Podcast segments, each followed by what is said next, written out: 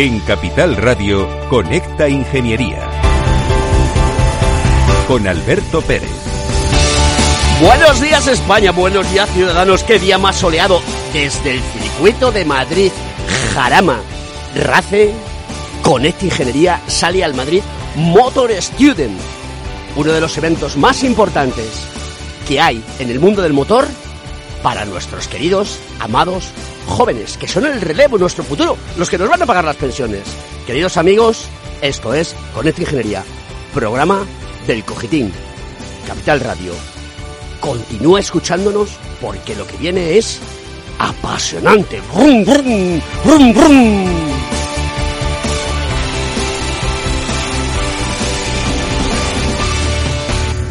Desde el circuito de Jarama en Madrid tenemos a Ana Belén García Martínez, subdirectora de empleo de la Comunidad de Madrid. Oye, esto suena fantástico, ¿no? Ser subdirectora de empleo, tienes que tenerlo todo controlado, ¿no? Eh, sí, mucho trabajo es lo que suena fantástico, pero bueno. Como soy un periodista malvado, pero no solamente periodista, sino también ingeniero, porque este programa es Conecta Ingeniería en Capital Radio, pero es un programa del Colegio Oficial de Ingenieros Técnicos Industriales y Graduados de la Rama Industrial en Madrid. Te tengo que preguntar a cuánta gente vas a fichar hoy. Aquí te los vas a llevar para que ya puedan trabajar, porque aquí hay un talento fantástico, o mejor dicho, ¿qué está haciendo la Comunidad de Madrid para promocionar el talento y el empleo? A ver, yo ficharía a todos, porque trabajo hay. Aunque no lo parezca, hay. Hay trabajo. Hay trabajo. Y en las oficinas de empleo tenemos ofertas y hay trabajo. Y, y hay, de verdad que hay trabajo y hay muchísima gente que quiere emplear talento. Todos tenemos un talento, hay que trabajarlo, hay que buscarlo.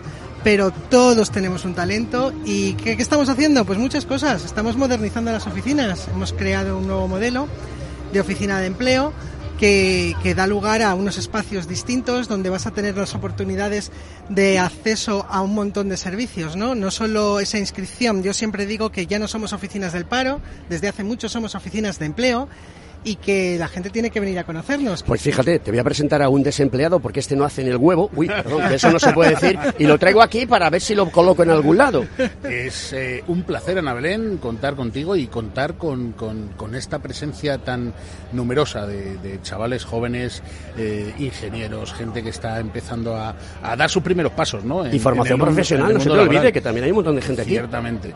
Creo que además la formación profesional ha cogido eh, un nuevo, un nuevo eh, eh, eslabón, ¿no? Un, nuevo, un, nuevo, paso que, que, nuestra generación quizá no estaba tan reconocido como hoy en día y creo que es importantísimo eso, ¿no?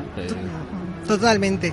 Efectivamente, la formación profesional era antes, parecía que quien no podía estudiar se iba a hacer una formación profesional. Yo difiero mucho, incluso en aquella época, todo el mundo que hizo formación profesional, pues en los años 80, 90, está colocado trabajando sin muchísimos problemas, muchísimos más adecuada además a su perfil. Y ahora mismo, bueno, pues la formación profesional se ha revolucionado mucho, ya se ve como una oportunidad muchísimo más real, eh, estamos trabajando en una formación dual y eso da muchísimas más oportunidades eh, porque ya entras con una experiencia ¿no? en el mundo.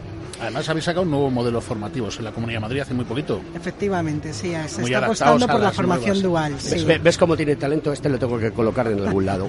Oye, eh, corrígeme si me equivoco, ¿la Comunidad de Madrid es referente en la creación de empleo en España? ¿Es cierto? Totalmente. O sea, podemos decir que estamos, los que vivimos en la Comunidad de Madrid o trabajamos en la Comunidad de Madrid, en la pole position de España. Sí, lo podemos decir. ¿Y eso a qué se debe? Bueno, yo creo que, a ver, Madrid también es, una, es un sitio de muchísimas oportunidades, ¿no? Y eso genera también eh, el que podamos estar en esa pole position. Si no tenemos eh, ofertas, evidentemente, pues va a ser imposible.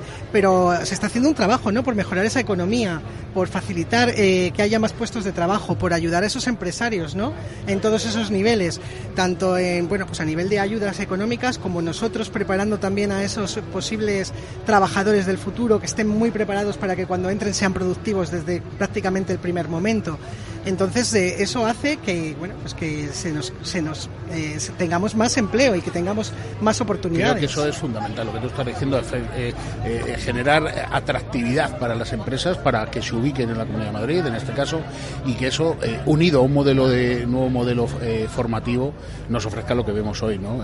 una cantidad de gente joven que a mí me apasiona ver cuando la gente joven da ese paso, ¿no? Y, y tienen la motivación suficiente como para empezar un nuevo camino y, salir al mercado, ¿no? que, siempre ha sido difícil, siempre difícil, vamos a, ser sinceros. ¿no? La cuestión es, mm, ¿qué tienen que hacer los jóvenes de la Comunidad de Madrid para poder estar perfectamente informados de las oportunidades de empleo que hay? Porque además de todo, un empleo que empieza a ser de mucha calidad. Sí, es verdad. Pues eh, yo diría que lo primero que tienen que hacer es acercarse a las oficinas de empleo más cercanas que tengan, que ahí es donde les van a enseñar eh, a través de talleres a realizar esas búsquedas activas de empleo y les van a, enseñar a buscar en redes, a utilizar su red, ¿no? Su hacer networking, les van a dar un montón de herramientas. Em, que nos conozcan, porque yo creo que somos muy desconocidos. Además habéis puesto eh, a disposición de la gente unidades móviles de oficina de empleo. Hoy tenemos aquí una que además está a tope. La tenemos aquí al lado, pone oficina móvil de empleo, tu empleo cada vez más cerca. ¿Ves? Si lo que te dije, que te tenías que venir conmigo que te coloco. Ya te digo. Sí, tenemos dos, tenemos dos actualmente. Y, bueno, aquí ha venido una, la grande, el tráiler, que claro, aquí no podía venir la otra, que es un, es un cambio más pequeñito, eh, pero que, también hace su función. Y, evidentemente, sí, sí, tenemos dos oficinas móviles que van por toda la sierra y por todos los pueblos de, de la comunidad. Yo te quiero hacer una pregunta para que, para que tengamos todo claro. Eh, muchas personas se, ven descolocadas hoy en día en el mundo de esta transformación digital que la gente piensa que no es importante, pero es muy importante. Esto va a cambiar mucho. Aquellos jóvenes, aquellas jóvenes que, que están en el mundo eh, intentando encontrar algo, su camino, y que a lo mejor no piensan que no son capaces de orientarse hacia una carrera universitaria, hacia un módulo eh, de formación profesional o cualquiera, ¿qué oportunidades tienen? Porque eso también nos interesa mucho, porque al final estoy convencido que en unos, muchos años muchísima gente va a trabajar en el mundo de la industria y de la ingeniería sin necesidad de pasar a lo mejor por una formación profesional o sin pasar por una universidad. Habrá gente que además tenga una edad que diga, yo ya no valgo para nada. Mentira, tú sí que vales. El ejemplo tengo aquí, a mi izquierda. ¿eh? Y es Antonio Sousa, no hables más, que va a contestar ella. A ver, efectivamente, o sea, tenemos, hay muchísimas herramientas de formación, muchísimas herramientas de formación muy ad hoc, que no hacen falta pasar ni por una universidad para poder tener esos conocimientos que una empresa necesita para poder empezar a trabajar. Los certificados de profesionalidad son una herramienta mm, excelente que lleva la Dirección General de Formación de Empleo de, la Comunidad de Madrid y, que además de las que te informan en las oficinas de empleo y tienes un montón de oportunidades. O sea, la digitalización es muy importante, eh, evidentemente hay que estar eh, conocer todas esas herramientas digitales y porque ya se necesitan para todo, o sea, no se necesitan ya solamente para esas ciertas profesiones, es que ahora mismo cualquier profesión ya pasa por el conocimiento de una PDA, de un sistema informático, o sea, ahora mismo hay que tener ya esas herramientas es, eh, tenerlas. Yo, eh, que conozco directamente la labor que hace el Cogitim, eh, ¿de qué manera colaboráis con el Colegio Oficial de, de los Ingenieros Técnicos de Industriales de Madrid? ¿Tenéis algún tipo de colaboración? A ver, la bueno, la colaboración, ahora mismo la colaboración si pasa, pasa por algún efecto deformativo. O sea, nosotros como empleo directo ahora mismo no tenemos, bueno, estamos aquí, ¿no? O sea, estamos aquí, ya es una, una colaboración, ¿no? Ya estamos aquí. Eh, eh, sí que estamos ahora lanzando eh, programas en los que vamos a ir trabajando pues con colegios, con universidades y demás, donde les vamos a poner todas estas herramientas que nosotros trabajamos a su disposición, sobre todo que las conozcan para que ellos luego puedan hacer esa difusión. Porque el problema que tenemos, ya lo digo siempre, es que no nos conocen lo suficiente. Bueno, querida Ana Belén García Martínez, subdirectora general de empleo, un placer tenerte aquí y esperemos ver, volver a verte pronto aquí en nuestro programa de Conecta Ingeniería Capital Radio. Ya eres una conectada. un saludo, Ana Belén.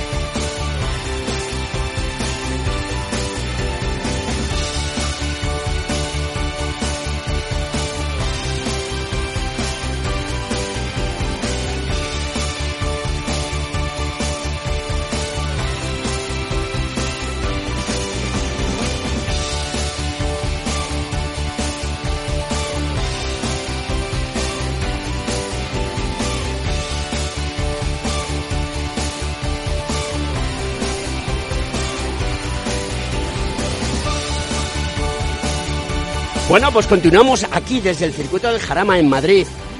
estamos con don Luis Collado, eh, el presidente de ACEIN, y además de todo uno de los grandes colaboradores. Y, y además de todo es que hay que hablar de colaboración con el Colegio Oficial de Ingenieros Técnicos Industriales de Madrid, buen amigo de nuestro decano, y ya no es la primera vez que te entrevisto, Luis, así que ya no doy tanto miedo, ¿no? No, al contrario, eres el, transmites mucha colaboración, estás siempre en los eventos, siempre Capital Radio acompañando todos los eventos de promoción educativa, de creatividad, todo lo que sea empujar a, a todos los técnicos de Madrid en la formación, o sea que miedo no ha instalado nunca, al contrario, motivación. Me alegro, me alegro mucho, querido Luis.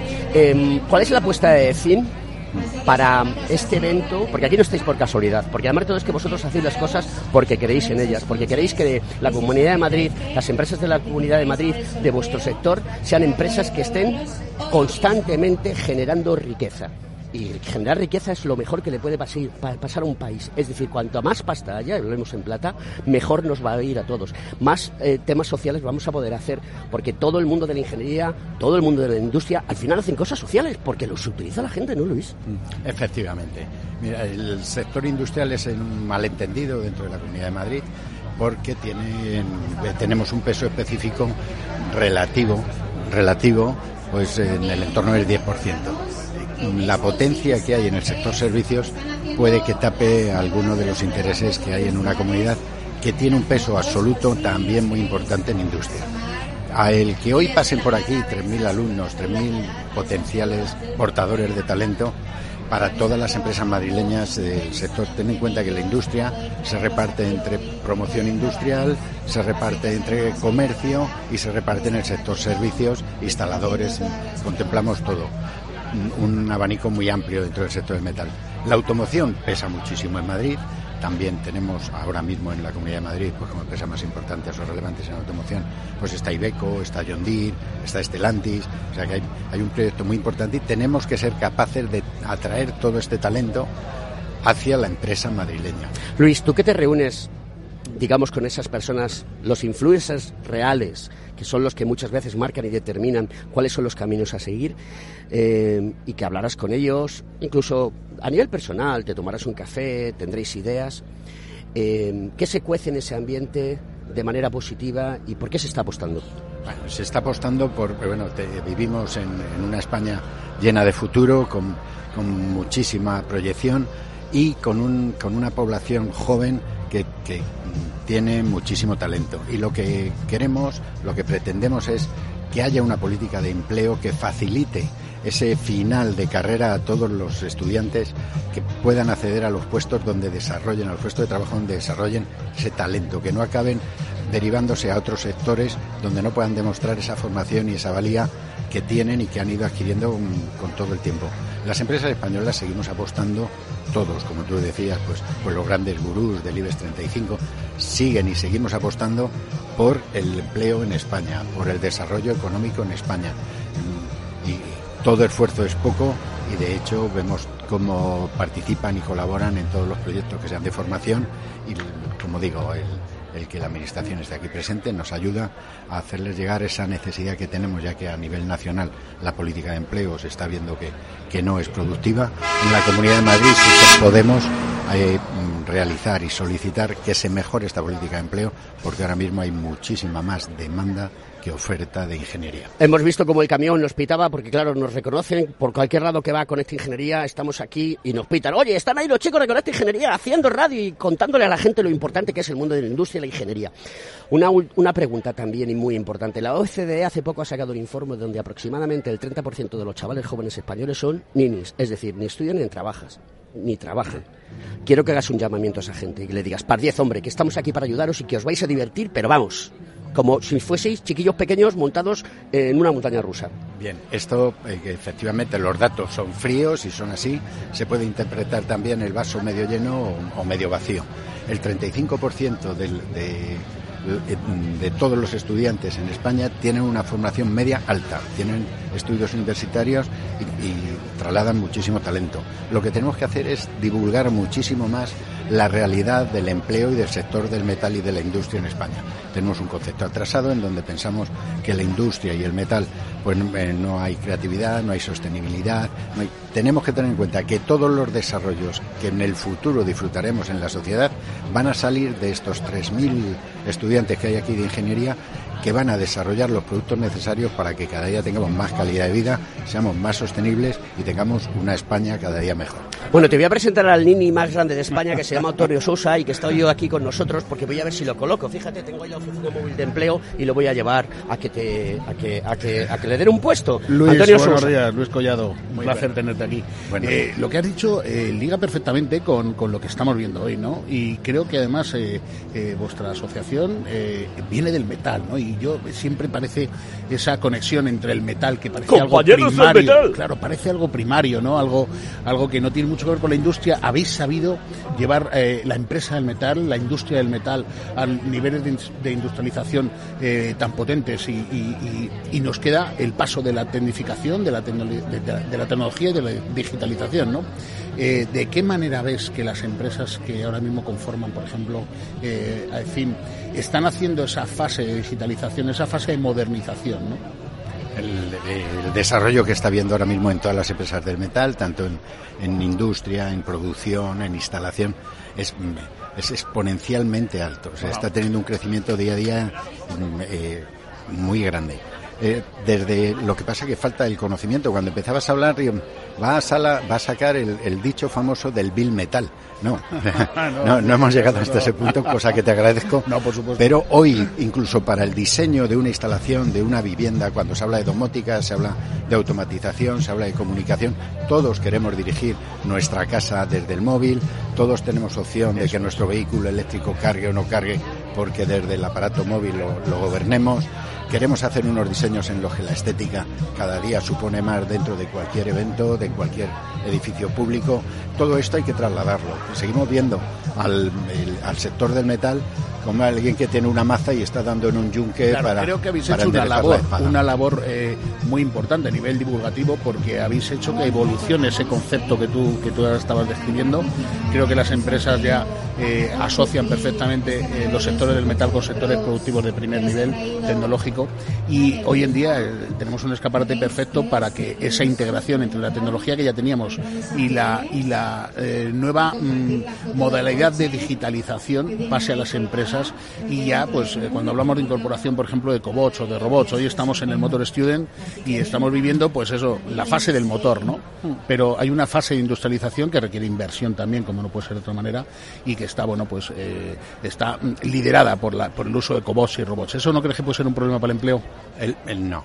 El, para mí al contrario es un efecto tiene un efecto motivador porque quién de todos nosotros no está dispuesto a invertir ninguno queremos gasto pero inversión si tenemos la posibilidad de encontrar la financiación necesaria, lo invertimos al contrario, lo invertimos sin ningún problema. Luis Collado, presidente de AECIN. Oye, ¿se porta bien José Antonio Galdón contigo, el decano, o le tengo que llamar la atención? El, tenemos que empezar a tratarle, tenemos que empezar a tratar a José Antonio Galdón, decano de España, de los Colegios de Ingenieros Técnicos de España, con la categoría de excelencia. Ha hecho una revolución importantísima, ha acercado la ingeniería a la sociedad normal, a la ciudadanía normal es un trabajador incansable y cualquier proactividad que, esté a su alcance la realiza. O sea que quiero agradeceros a Capital Radio que también sois pues un elemento indispensable de, dinamización del sector, que sigáis trabajando como hasta ahora y os deseo muchísimos éxitos, de verdad. Me da la sensación y me huele que poco a poco vas a ir calzando cosas del mundo de la, de la, de la radio, porque yo creo que en los ojos se te ve un brillo especial. Bueno, esto un día que, quieras hacemos un monográfico porque es la lucha eterna de la filosofía. Si en todos los equipos solamente hay un entrenador, si el entrenador se hace eterno, los demás no van a poder nunca ser entrenadores. Pero como es bueno, ¿para qué se va a ir? Bueno, un debate muy bonito que seguro que, que le vas a sacar punta y le vas a dar una hiperactividad. Luis, es un placer tenerte siempre en nuestros micrófonos de Conect Ingeniería. Continuamos con el programa.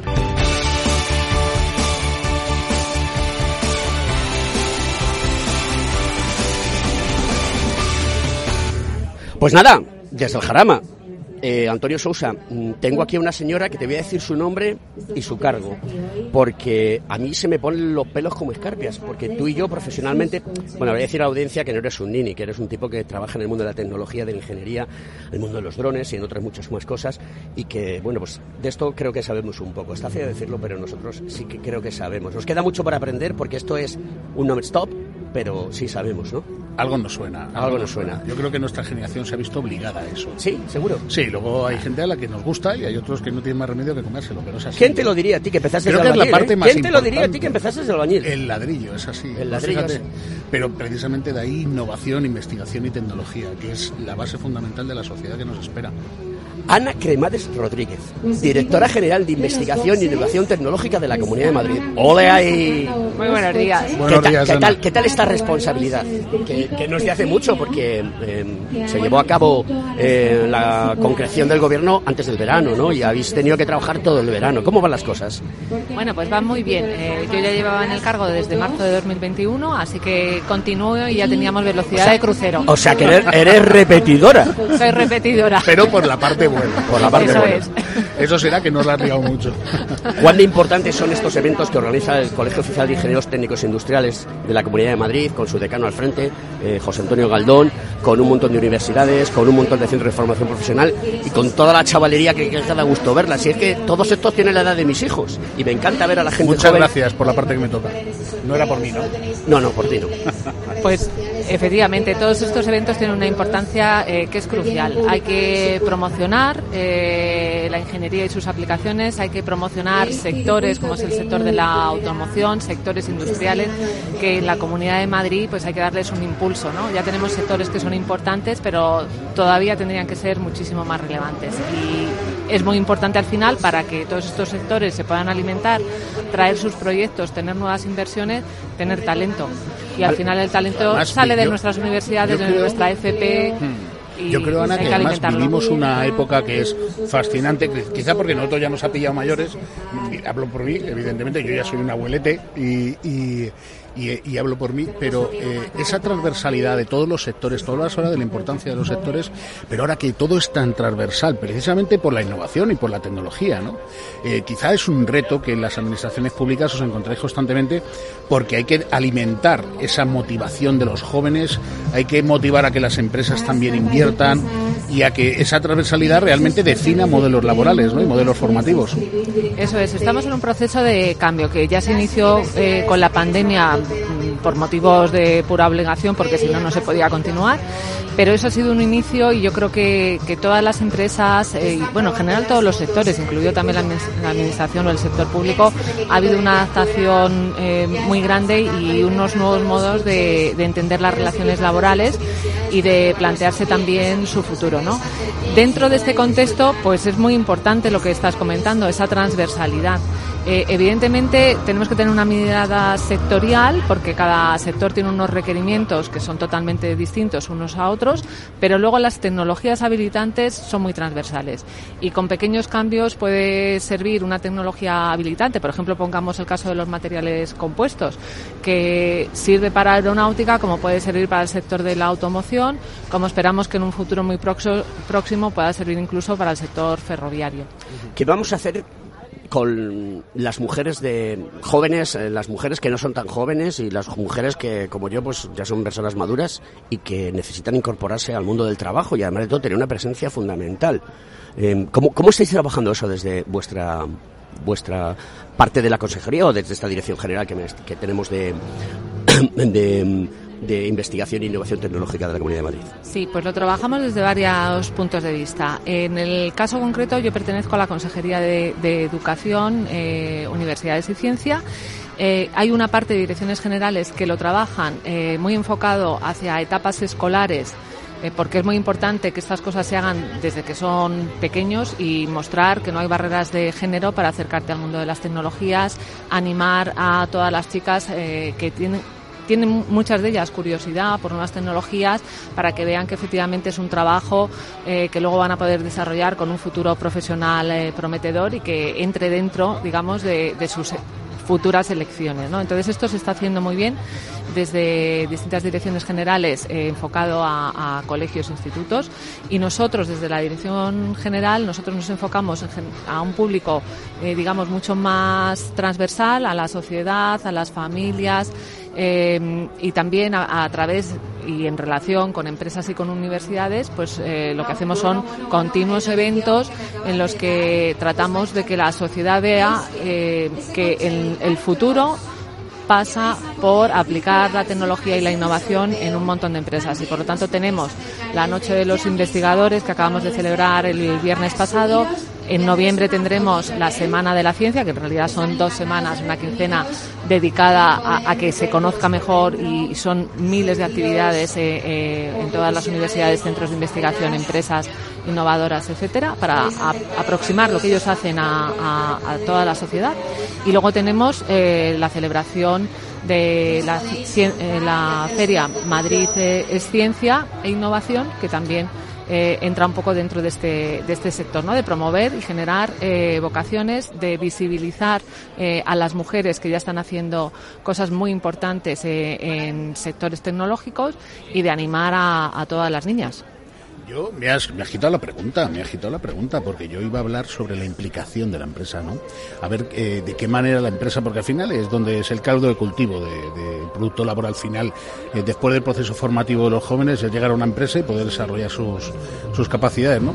¿Cómo se integra la empresa? Has hablado antes de empresa y universidad, creo que ahí hay una parte importante, o empresa y modelo educativo, y a veces creo que eso mm, adolece un poco de interés por parte de la empresa.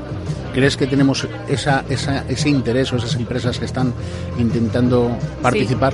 Sí. sí, sí, sí, sin lugar a dudas. Mira, es una preocupación de la empresa el obtener talento. Eh, ahora mismo hay muchos proyectos en los que necesitan talento y, y, nosotros creemos que en Madrid, que tenemos el sector universitario más denso de toda España y uno de los más densos de Europa y que estamos muy bien colocados con una formación de altísima calidad, ahí tenemos mucho que aportar. Entonces nosotros lo que hemos creado son eh, distintos clústeres que son de innovación tecnológica en talento en semiconductores, eh, tecnologías del espacio, en tecnologías biomédicas, en humanidades eh, digitales y tecnologías del español y estamos trabajando mucho esa parte de talento de la mano de la academia junto con las necesidades y los requerimientos de la empresa. Ana Cremades Rodríguez, directora general de Investigación e Innovación Tecnológica de la Comunidad de Madrid. Muchísimas gracias por estar en este programa del COGITIN, del Colegio Oficial de Ingenieros Técnicos Industriales de Madrid. Los que somos ingenieros, pues nos mola un montón todas estas cosas y los que somos aprendices de periodista, pues también. Así que muchísimas gracias por tu presencia en nuestro programa de Conecta Ingeniería. muchas gracias. Muchas gracias a vosotros.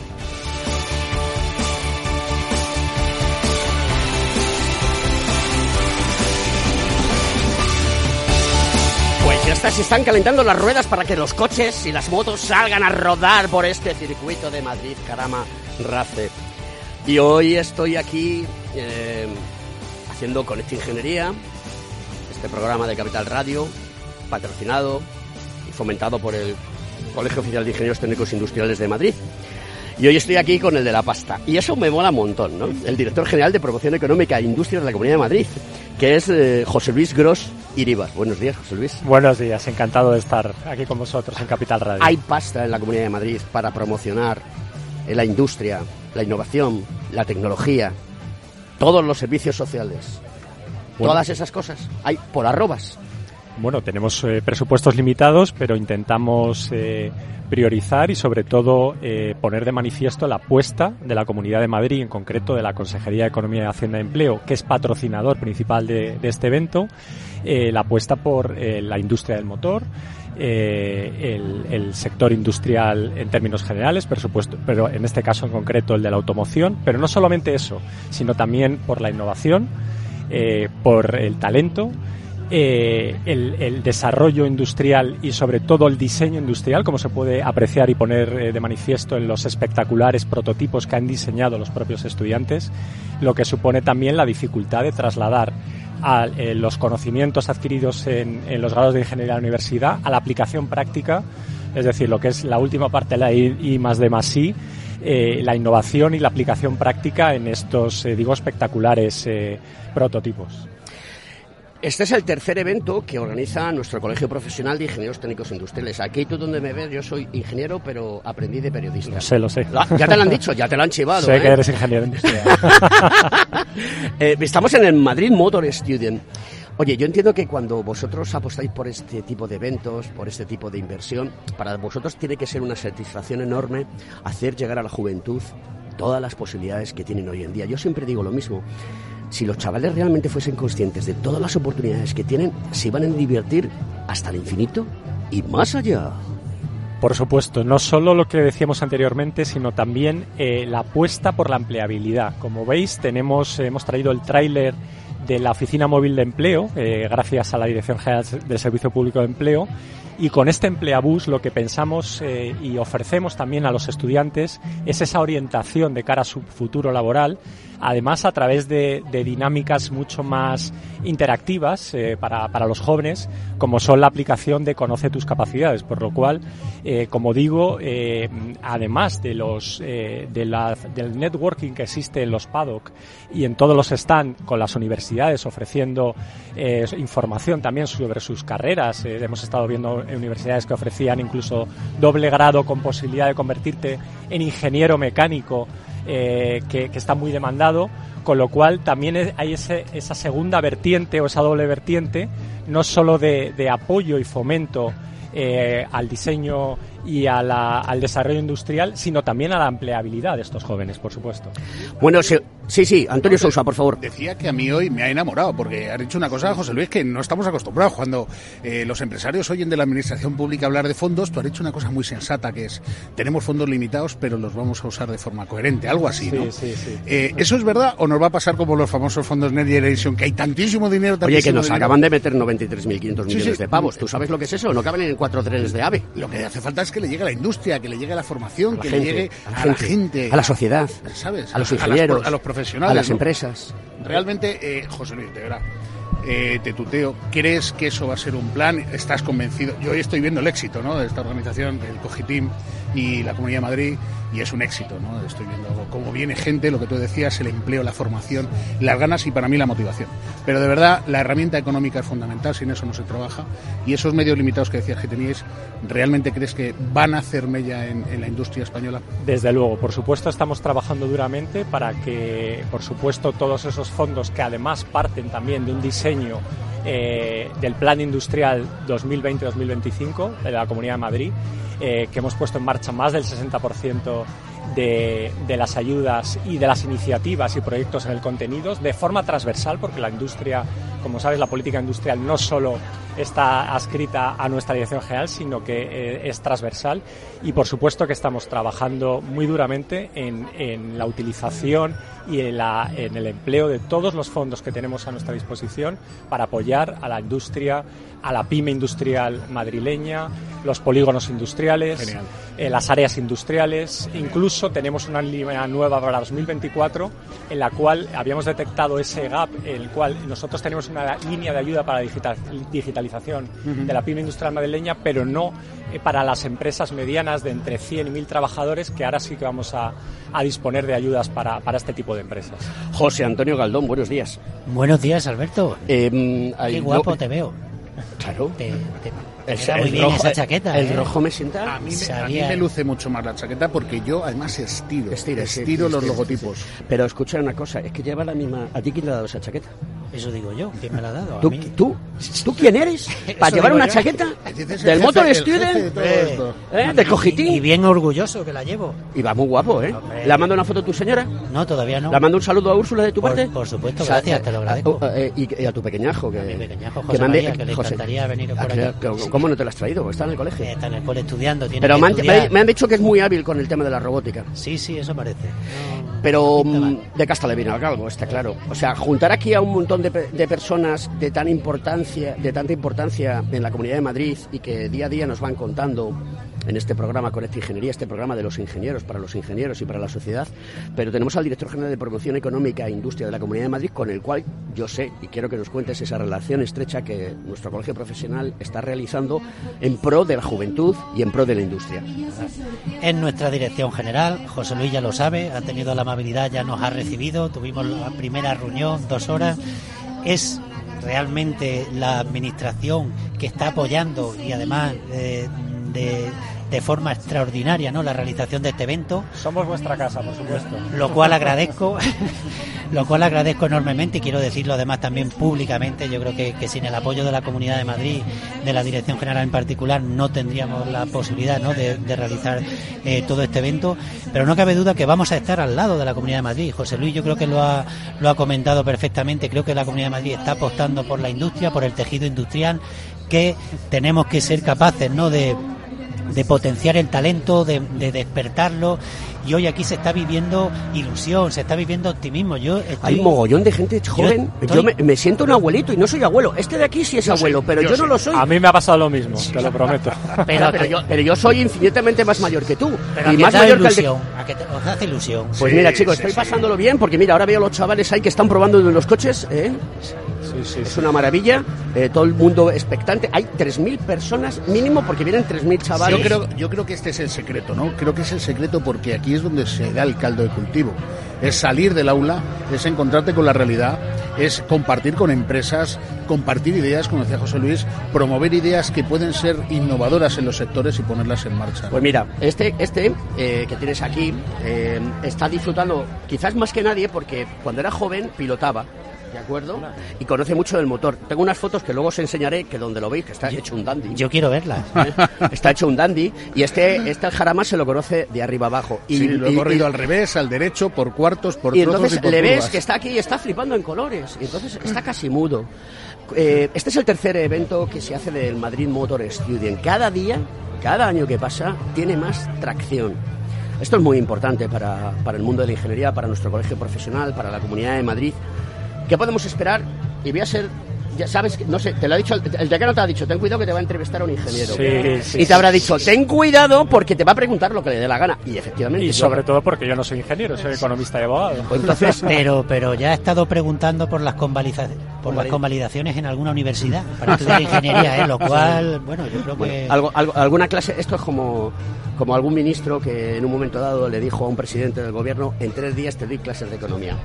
Yo, te doy- En una en tres días te, doy clase de periodismo y de ingeniería. Y te convalidamos eh, el grado. Bueno, la pregunta, la pregunta que os quería hacer yo. Eh, ¿Cuáles son los próximos proyectos? Porque esto es muy importante. Eh, no sabéis eh, lo importante que es llegar a la gente joven, que es- son nuestro relevo. Hoy venía en el coche con Antonio Sousa y veníamos hablando precisamente de, Alberto, no hay relevo generacional. Antonio, sí hay relevo generacional, que lo que hay. pasa es que a la gente hay que tratarla como hay que tratarla. ¿Qué vamos a hacer? ¿Cuál es el compromiso de una consejería con su dirección de economía al frente y de un, eh, de un colegio profesional con su decano al frente? Si eh, empiezo yo un segundo, yo creo que sí que hay relevo, sí que tenemos que confiar en la gente joven, tenemos que confiar en sus posibilidades, querem- quere- tenemos que confiar en su responsabilidad y todo forma parte, yo creo que de una educación, yo creo que importante tanto en valores como en compromiso social, como también en esa sensibilidad que yo creo que los jóvenes cada vez tienen mucho más y, y están incorporando. Y hay una cuestión importante, que es lo que se ve aquí, cómo todos ellos preguntan, cómo todos ellos eh, están eh, entusiasmados, no ilusionados con ver que son capaces de transformar el mundo. Yo siempre lo digo, la ingeniería te permite transformar el mundo, te, te va a permitir tener eh, muchísimas oportunidades y muchísimas satisfacciones, porque lo que es crear, mejorar, innovar y hacer que todo a tu alrededor sea mejor, eso no cabe duda que a todo, a todas las personas les satisface. Y eso yo creo que es el mensaje que tenemos que seguir trasladando. Pues mira, te puedo, te puedo anunciar que el próximo proyecto dentro de nuestra lab- Espera, espera. Sí. Breaking news. Dentro de nuestra labor de, de promoción económica, estamos en conversaciones con la fábrica para patrocinar también el Design Festival, Madrid Design Festival, y dentro de- del mismo el, el Design Pro, que está orientado especialmente al, al diseño industrial, que pensamos que es eh, fundamental dentro del, del sector de la industria Y, y desde luego que, que estamos encantados porque además eh, contamos con, con estudiantes con un nivel de especialización dentro de ese, de ese Design Pro Festival elevadísimo. Oye, espero que cuentes con Conecta Ingeniería para hacer el programa de radio desde allí. Por ¿no? supuesto, contamos con, contamos Yo- con vosotros. Yo, tengo mucho poder, yo tengo mucho poder y puedo hacer que esta, esta, esta, demasiado. esta- esta entrevista desaparezca. ¿eh? Demasiado no poder. Con- contamos con vosotros, con todos vosotros, para, para hacer el programa desde allí, por supuesto. Pues nos haría muchísima ilusión eh, seguir contando a la sociedad todo aquello que se está haciendo en el mundo de la industria, de la ingeniería, donde nuestro colegio profesional, el Cogitín, que patrocina este programa, este programa es el Cogitín, en Capital Radio, pues estamos haciendo una labor inmensa, ¿no? Y el trabajo de, de todos nuestros compañeros que están al frente de la dirección, de- de- del decanato, de la junta directiva, a los cuales les mando un saludo por aquí, que últimamente se predica un poco en el programa, ¿eh? Ahí Que te- haremos- voy a tener que dar unas clases de comunicación en el cole, ¿eh? Tendremos que hacer algo al respecto. Al respecto, ¿a qué? Porque que Tú si no- mucho, ya lo yo, sabes. ya sabes que mando mucho. Entonces, pues eh, nos encantaría porque esto mola. A mí me gusta ver aquí a la Sí, gente sí, joven, sí, sí. ver la ingeniería, eh, todo el mundo se puede acercar a los... Ves, ves una, casa- una cosa fundamental en la cara de los jóvenes, lo habéis descrito los dos perfectamente, José Luis y José Antonio, y es lo que he hecho vale. Ah. O sea, han traído un prototipo que han hecho un- en su laboratorio, en su escuela, pero aquí llegan, claro, aquí llegan y eso se pone en el mercado. Y ves la cara de la gente que no conocía el proyecto y lo ve funcionar y dices, esto que he hecho No, y que compite a nivel internacional. Así en es. Hockenheim, en Essen, en Montbeló, es que es impresionante. Y lo han diseñado eh, ellos mismos esos Y prototipos. con equipos de 200 personas, prácticamente, de todas las especialidades, tanto ingenieros, economistas, periodistas, de marketing. O sea, al final ese trabajo en equipo yo creo que es lo que hace el que los resultados sean muchísimo mejores. Y Alberto, tienes que decir una cosa, es el único programa con esta ingeniería, el único programa de ingeniería en la radio española. Sí, eso es muy importante. Eso es muy importante. Ser un programa de ingeniería es un referente. Para que luego digan que los ingenieros comunicamos mal. Que es verdad. No, no en el caso suyo, que además de, de ingeniero es periodista más que cualificado. Pero la ingeniería como tal siempre Además, creo no que- acaparamos nunca medios de comunicación. Un valor fundamental es cómo habéis logrado acercar la ingeniería a la sociedad. Creo que eso es increíble, ¿no? Es como llegar con la economía y que la gente la entienda, algo... Eh, eh, todo, eso, todo eso que dice el, el decano es cierto. Yo me siento muy orgulloso porque personalmente uno se tiene que sentir orgulloso por el trabajo que se realiza, con el apoyo de todos mis compañeros y toda la gente. Pero hay una cosa que me ilusiona todavía mucho más, que no solamente la ingeniería está llegando a los ingenieros para que aprendan a comunicar, sino que es que hay muchísima gente que no es ingeniera, coño, que escucha con esta ingeniería y que algunas veces la gente me para por la calle, y no estoy mintiendo, ese señor lo sabe, que vamos a muchos eventos y dice, coño, Alberto Pérez, me encanta tu programa, joder, qué bien lo hacéis. Oye, oye, pues eso está muy bien. A mí Y me todavía parece... no me ha firmado un autógrafo. Yo te firmo lo que tú me pidas, princesa. Ya sabes que yo José no tengo ningún tipo de reparo. ¿Estáis haciendo algún plan de promoción económica para empresas, algún proyecto tipo eh, financiación público-privada, compra pública innovadora? ¿Tenéis previsión de hacer algún programa, algún proyecto, lanzar algún proyecto de la Comunidad de Madrid Bueno, en ese- esa línea? e- Ese sector lo lleva lo llevan a Cremades, de la directora general de innovación, sobre todo, eh, bueno, a través de todos los eh, de todos los clúster que hay. Eh, nosotros eh, fundamentalmente nos hemos basado en varias líneas de ayuda directa a las empresas o bien cofinanciadas con fondo FEDER, como es la línea que te comentaba antes de, de ayuda a la digitalización de la pyme industrial madrileña, o como es la línea de ayuda a áreas industriales y polígonos, y sobre todo, además, los contratos de patrocinio, como es el caso de Madrid Motor Student o Design Festival. Pero ya te digo que esa colaboración pública-privada más basada en innovación es- se lleva a cabo a través de, de la Dirección General de Innovación de la Consejería de Educación. sí. Queridos amigos, esto es Conecta Ingeniería desde el circuito de Madrid Jarama. Despedimos a José Luis Gross, director general de promoción económica e industrial de la Comunidad de Madrid, y a nuestro decano José Antonio Galdón. A seguir luchando por la ingeniería.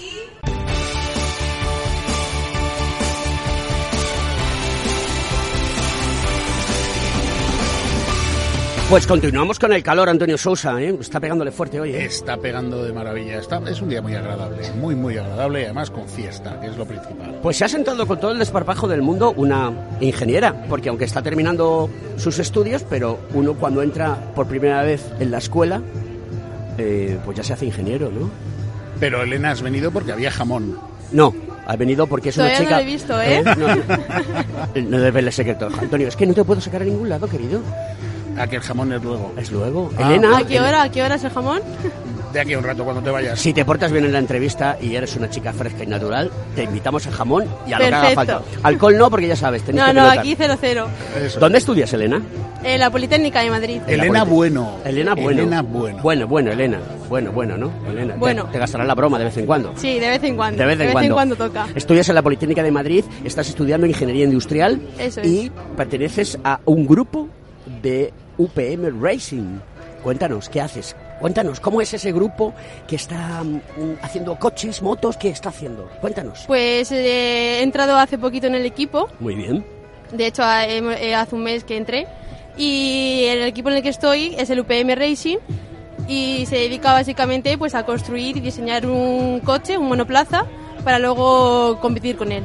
¿Y dónde vais a competir? Pues por Europa. Competimos por Europa con otros equipos europeos y demás. ¿Qué destacarías de tu vehículo, de tu máquina, eh, que es importante respecto al resto de la competencia? Pues que es un, monoplaza eléctrico y eh, tiene cuatro motores. Cada rueda tiene su propio motor y eso es lo que más destacaría del coche. En la Y sí. competición, en la competición que hacéis, Elena, eh, creo que os marcan unos requisitos mínimos, ¿no? O sea, tenéis, eh, digamos, unos topes para poder competir en, en- en categorías o cómo va. ¿Os dan un modelo base del que empezar? ¿Cómo funciona? Eh, sí, o sea, hay tres categorías diferentes, que es la de combustión, eléctrica y driverless. Estas son las tres, com- eh, las tres categorías diferentes. Y obviamente nos dan unas, una, norm- una normativa que tenemos que seguir y a partir de ahí pues construir y diseñar nuestro coche. ¿Cuál es tu misión principal dentro de este equipo de UPM Racing?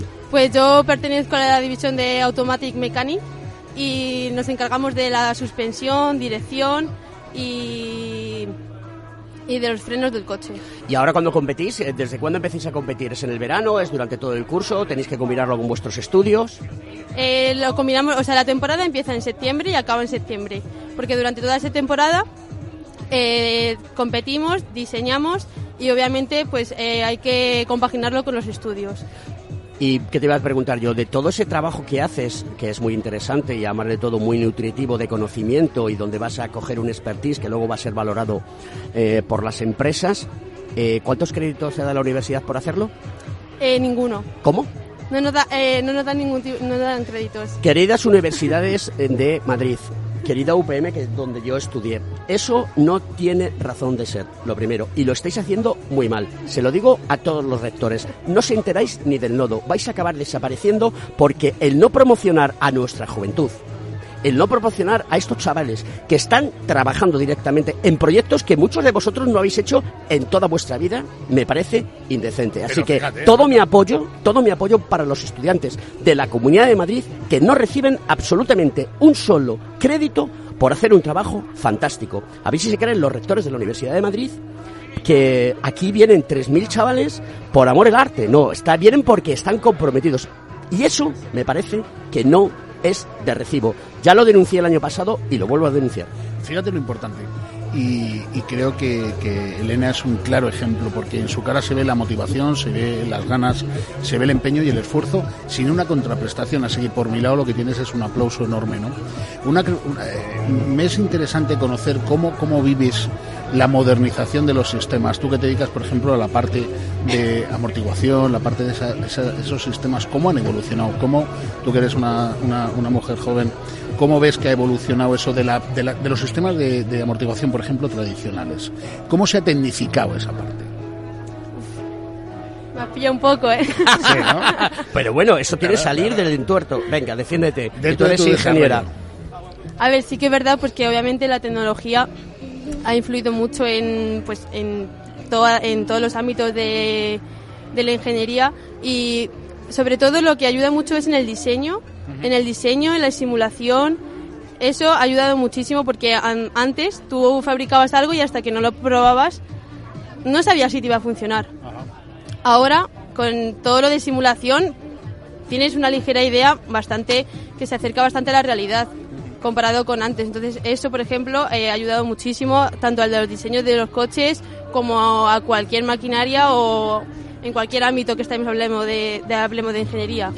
¿Y ¿Cómo, cómo vuelcan las empresas privadas eh, parte de apoyos? ¿Apoyan las empresas privadas de alguna manera? Todo, o sea, este, el equipo eh, tiene, son todos son patrocinadores. Entonces, todo lo que nos apoyan son patrocinadores y el equipo sale adelante gracias a ello. Ajá. ¿Cuántas personas sois en el equipo? 70. 70. 70 sin créditos, Alberto. 70 sin créditos. Eso es mucha Y se y motivación. se coordinan solos. Muchas ganas, mucho esfuerzo, O sea, mucho ver, trabajo. por favor, que estamos en, Guau, estamos Elena, en el siglo un XXI. aplauso a esos 70 eh, a los cuales les estás poniendo cara hoy delante de los micrófonos, porque de verdad eso es fundamental. Me verdad. siento muy orgulloso del relevo, gen- relevo generacional que hablábamos esta Al mañana. Si, no- nosotros éramos francotiradores en nuestra época, esta gente ya eh, van a todos los sitios haciendo su trabajo y apoyándose en el mundo de la tecnología. ¿Y qué tal la competencia? Eh, hay competencia, hay competencia. Eso es muy bueno. Reconocerlo es bueno, porque eso te hace ser mucho más fuerte. Y eso te hace mejorar y, Eso es. eso y es. seguir buscando las mejoras Elena, para tu coche. Elena, mujer poder- sobradamente preparada, e ingeniera, porque se es ingeniero cuando se trabaja en la ingeniería, se utiliza el ingenio, termina todos tus estudios, tu formación, nada más que has comenzado, todavía te queda mucho por hacer, y transmítele un fuerte abrazo a todos eh, tus compañeros y que todos tus compañeros reivindiquen que tenéis derecho a tener créditos por el magnífico trabajo que hacéis, porque si no, no estaréis aquí en el evento del Cogitín, que es el Madrid Moto del Estudio. Muchas gracias por estar en Conecta Ingeniería y a ver si vienes un día a visitarnos al programa. Muchas gracias a vosotros. A ti un saludo. Pues esto es Conecta Ingeniería. Ah, Del mar, de de, la tierra, y del aire. del aire y el espacio. Ahora me toca a mí porque eh, Javier es de los míos. Javier Quirós, eh, estudiante de ingeniería aeroespacial. ¿eh? Pensabas, Alberto, que hoy aquí en el circuito de Madrid, Jarama, Race, íbamos a tener solamente gente de automoción. Tú eres consciente, aeroespaciales. tú eres consciente, Javier, que, que estás estudiando una ingeniería muy, muy potente que en los próximos años va a tener un desarrollo, que ya lo está teniendo, pero mm, su capacidad de generación de riqueza va a ser brutal. ¿Eres consciente? Bueno, me metí en la carrera básicamente por eso. Es un- tecnología puntera y lo que es el futuro es, es ingeniería aeroespacial, yo creo. ¿Qué edad tienes? 25 años. ¿Y cuánto te queda para terminar tus estudios? Ya estoy terminando. O Este- sea que, este bueno, se lo decía antes a Elena Bueno, que es tu compañera del UPM, ¿de acuerdo? También le decía a tu compañera que, oye, pues que ya sois ingenieros desde el primer día que entréis por la puerta de la escuela porque utilizáis el ingenio.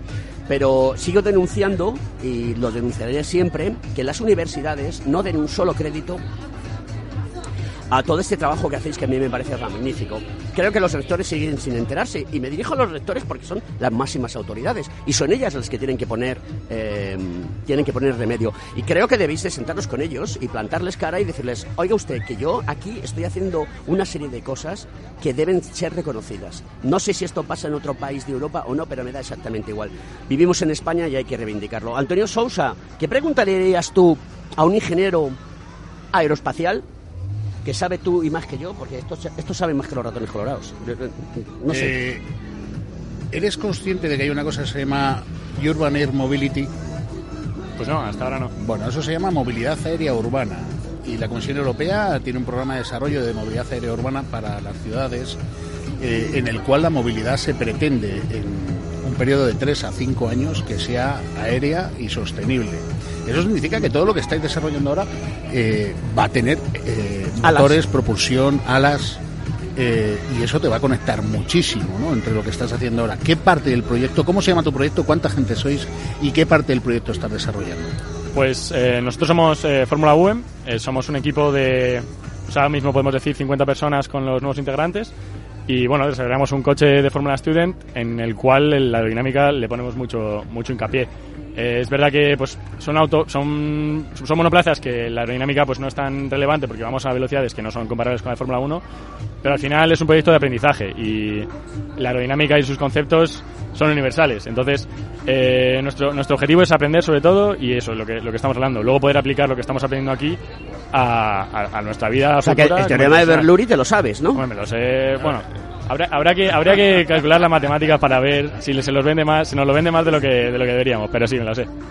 Sí, hay una diferencia entre la sustentación generada y el teorema de Bernoulli. Sí, sí, hasta que, la, fue la NASA la que entró, entró con, un pequeño paper explicando qué diferencia había. Pero bueno, el concepto es que si tú vas contra el viento, tienes un ángulo de ataque, entra al aire, por debajo sube y por abajo aprieta. Y de esa manera... Joder, con los periodistas.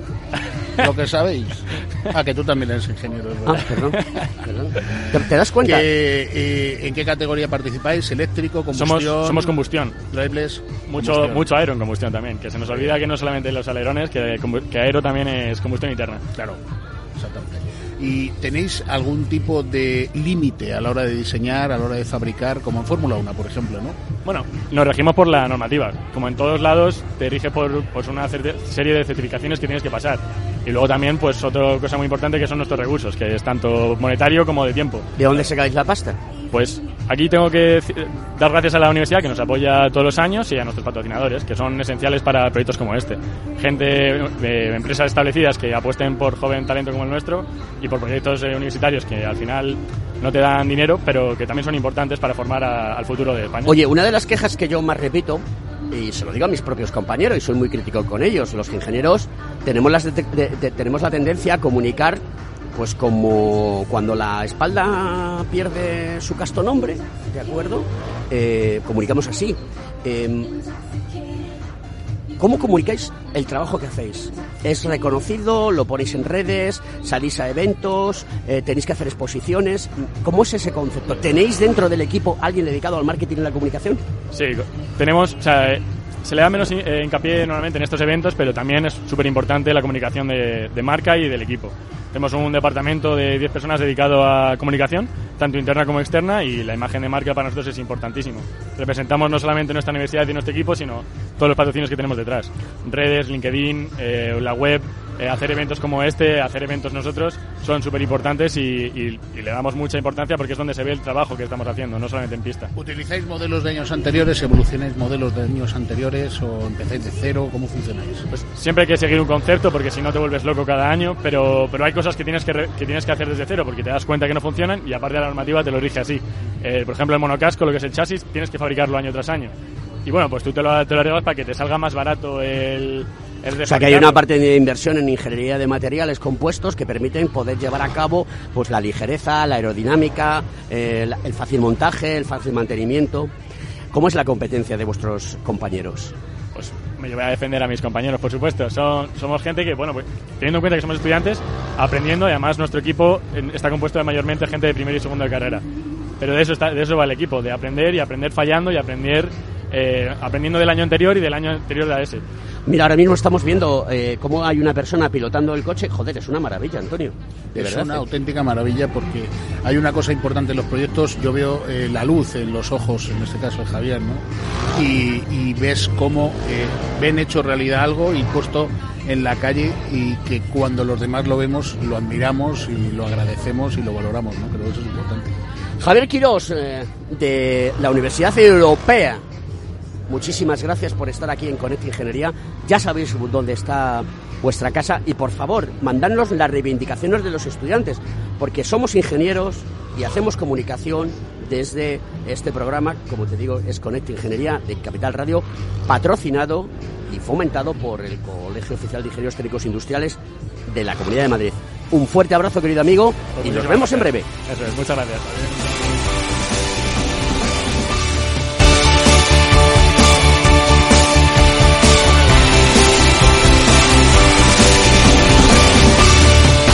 Pues nada, continuamos eh, con nuestro programa de Conecta Ingeniería en el Madrid Motor Studio, en el circuito del Jarama, un día soleado fantástico y cuando escuchéis el programa vais a, flipar porque se están contando cosas maravillosas y además de todo em, hay mogollón de gente, gente joven, esto es una maravilla ver tanta vitalidad.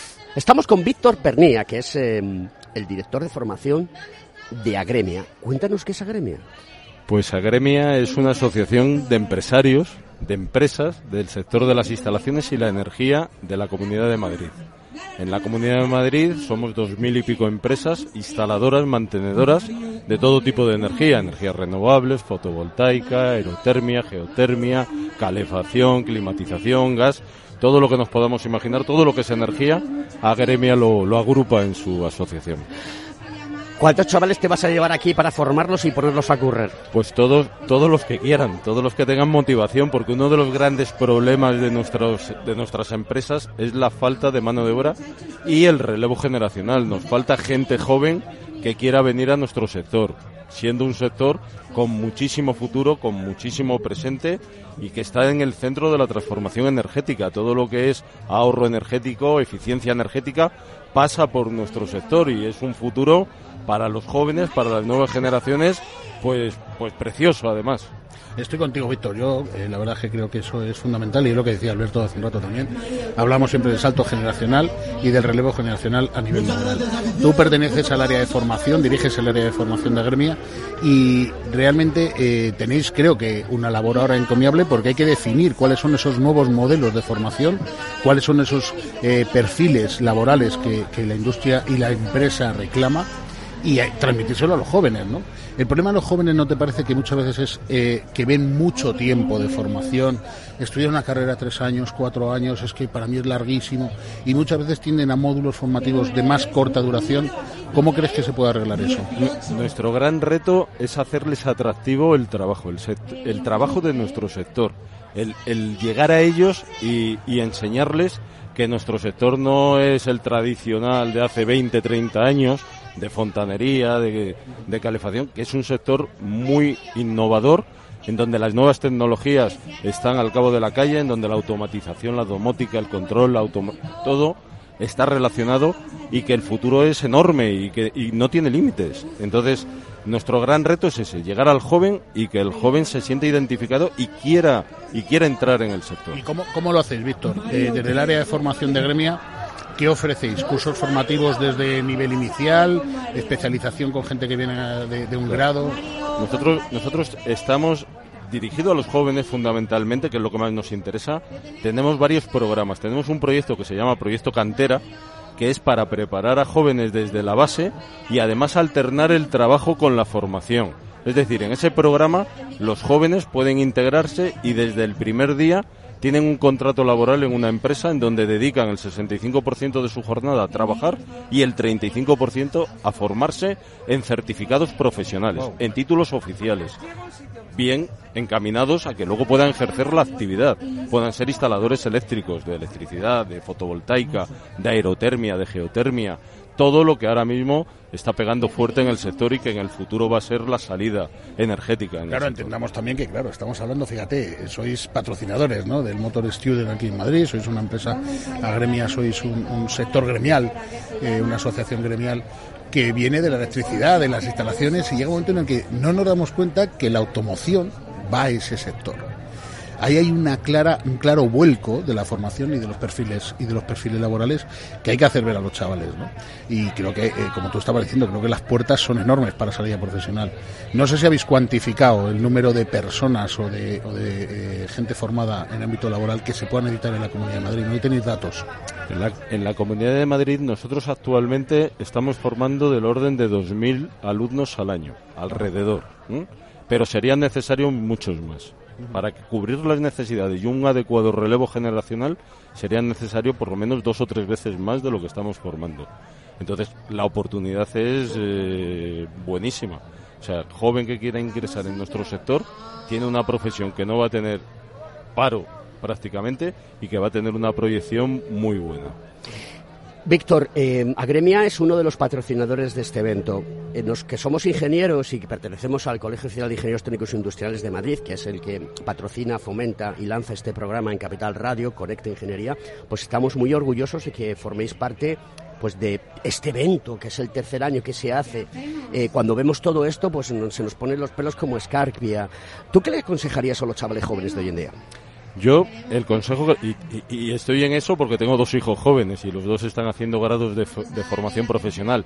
Yo les aconsejaría siempre que, que vayan a lo que les guste, que vayan a su instinto, pero que todas las opciones intenten contemplar todas las opciones posibles que, que, tienen a su alcance y que se decanten por la que verdaderamente les motive y, le, y les guste, que se formen y que trabajen luego en lo que verdaderamente les guste. Pues, Víctor, muchísimas gracias porque Agremia está ayudándonos a que esto cada vez sea más grande y podamos seguir haciéndolo año a año. Víctor Pernilla, director de formación de Agremia. Encantado. Un placer. Muchísimas gracias. Un saludo, Víctor.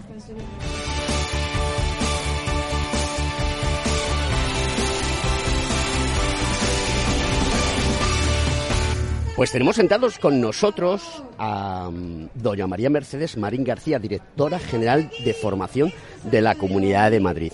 ¿Los madrileños se forman bien?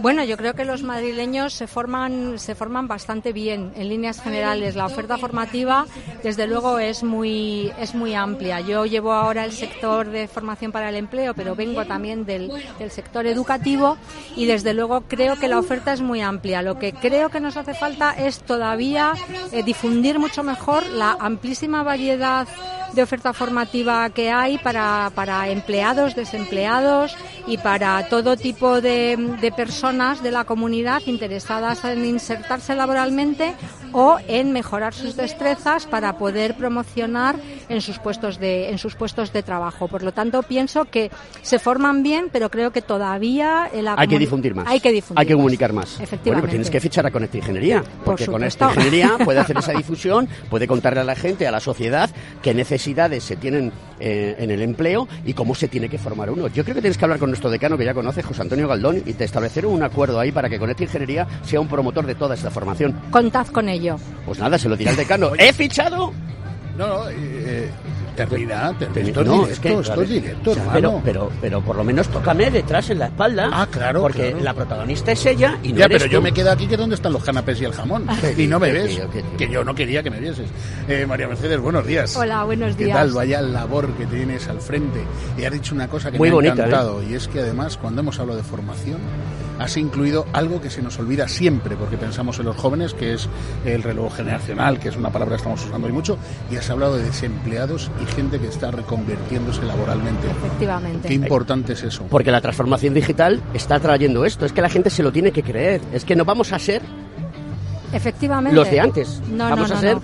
Gente nueva. Efectivamente, totalmente de acuerdo y además es una cosa que se ha acelerado exponencialmente desde el tiempo de la desde el tiempo de la pandemia y además la digitalización abarca muchísimos muchísimas especializaciones diferentes. La digitalización requiere de todo tipo de profesionales, tanto de expertos en humanidades como de, eh, de expertos tecnológicos porque porque lo que abarca ahora mismo es impresionante y sobre todo la entrada la entrada en juego de la inteligencia artificial está haciendo que se necesiten todo tipo de perfiles para bueno pues para perfeccionar esa herramienta para hacerla más más eficaz, más objetiva y más útil para la sociedad. Eso quiere decir que, que- que la, la digitalización va a abrir un campo Claro. un campo laboral súper amplio y súper súper interesante. Además es nos pasa eso, ¿no? Yo creo, yo que soy el abuelete de la mesa, eh, siempre tienes la sensación de llegado a un punto laboral en el que ya no tengo evolución, no tengo crecimiento, no puedo cambiar de sector y hoy en día es algo súper importante porque según está la vida, ¿no? El cambio de sector es algo que tenemos que eh, evaluar y que valorar las personas que ya tenemos, eh, digamos, una trayectoria profesional, evidentemente, sobre todo los jóvenes también que, están empezando. Eh, decía antes y hablaba de la importancia que me había parecido una noticia de la Comunidad de Madrid sobre los nuevos modelos formativos, sobre los nuevos modelos de eh, salida laboral eh, en el que se hablaba. Yo soy, entre otras cosas, experto en drones, ¿no? Me considero experto en drones y ya se habla de drones, en formación profesional, la Comunidad de Madrid, por fin, ¿no? Liderando un poco ese cambio de perfil. ¿Cómo lleváis? Eso es un arduo trabajo, ¿no? O sea, identificar eso es, tiene que ser complejo. Bueno, eh, en formación para el empleo no estamos tan metidos en ese en ese ámbito todavía, todavía lo estaremos, pero pero esa identificación se hace estando muy muy en contacto con todos los sectores productivos, con los sectores tecnológicos, con las universidades y con todos aquellos que nos tienen que hacer llegar y darnos el input de lo que realmente se está necesitando y cómo nosotros tenemos que adaptar toda nuestra oferta formativa y además de una manera muy veloz a lo que viene. Y eh, realmente es una labor ar- ardua, interesantísima, porque desde luego no puedo, no puedo decir otra cosa, pero, pero necesita de agilidad por parte nuestra como administración para, bueno, pues para recopilar toda esa información y para además establecer sinergias y colaboración con todos aquellos que puedan, que, que- puedan contribuir y que hagan que, que nuestra oferta formativa y que nuestro, que, que la- los madrileños sean los mejor formados de de España y más si puede ser. Ser, ser ágiles es una habilidad blanda. Dicho en inglés, soft skill. skill. Soft skill. ¿Has visto cómo pronuncia? Sí, sí, sí. Soft skill. Es una habilidad blanda y muy interesante. ¿Crees que la administración también tiene que aprender a tener habilidades blandas? Y en muchas ocasiones, ya sabemos todos que ha habido eh, en, una- en ocasiones en el mundo de la formación, tiempos pasados, desde hace muchísimos años, digamos que ha habido corrupción, por llamar, porque hay que decirlo así, ha habido fraude, pero ya estamos en otra dimensión.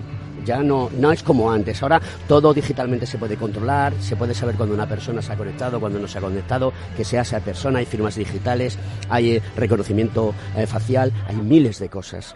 Em, ¿Crees que la administración la tenemos que empujar un poquito más a que sea mucho más ágil y flexible? Porque es que si no, esto nos va a pasar por la banda derecha y por la banda izquierda.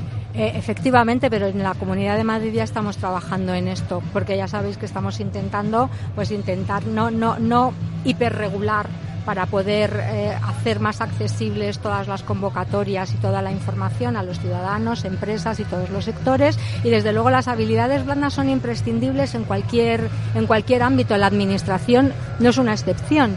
Y creo que además una parte de nuestra, una parte de nuestra formación tiene que ir encaminada y estamos, y estamos además, tenemos proyectos sobre la mesa para trabajar en ello, tiene que ser una parte y una, un- una formación transversal en toda la formación que demos.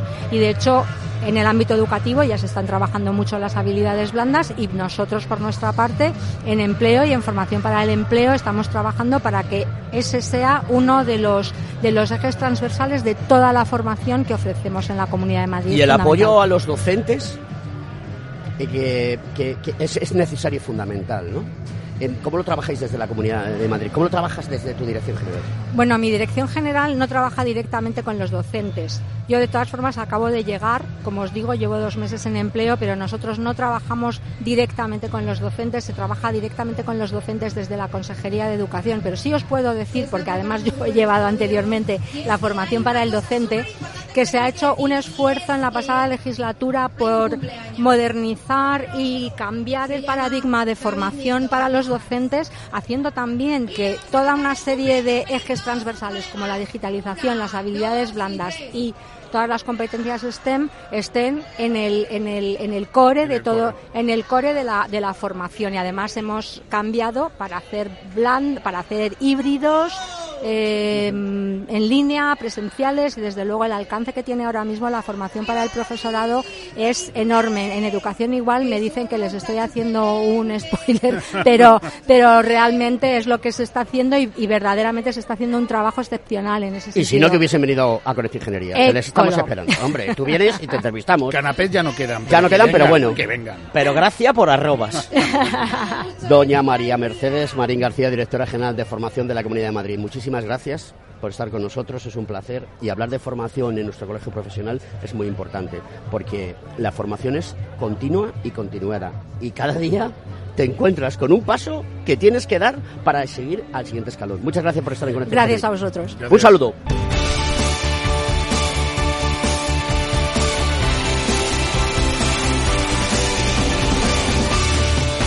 Vaya, vaya día soleado que hace Antonio Sousa. Eh, Estamos a tope, ¿eh?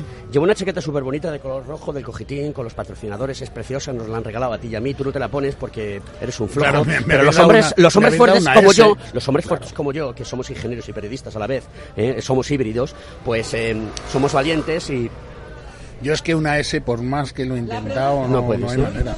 Si no es 6XL no me vale. Eh, eh, eh, lo de ese que es de small, a ver cómo hablas el es inglés. que eh, cojitín cuando me lo pongo en la espalda aparece como cojitín.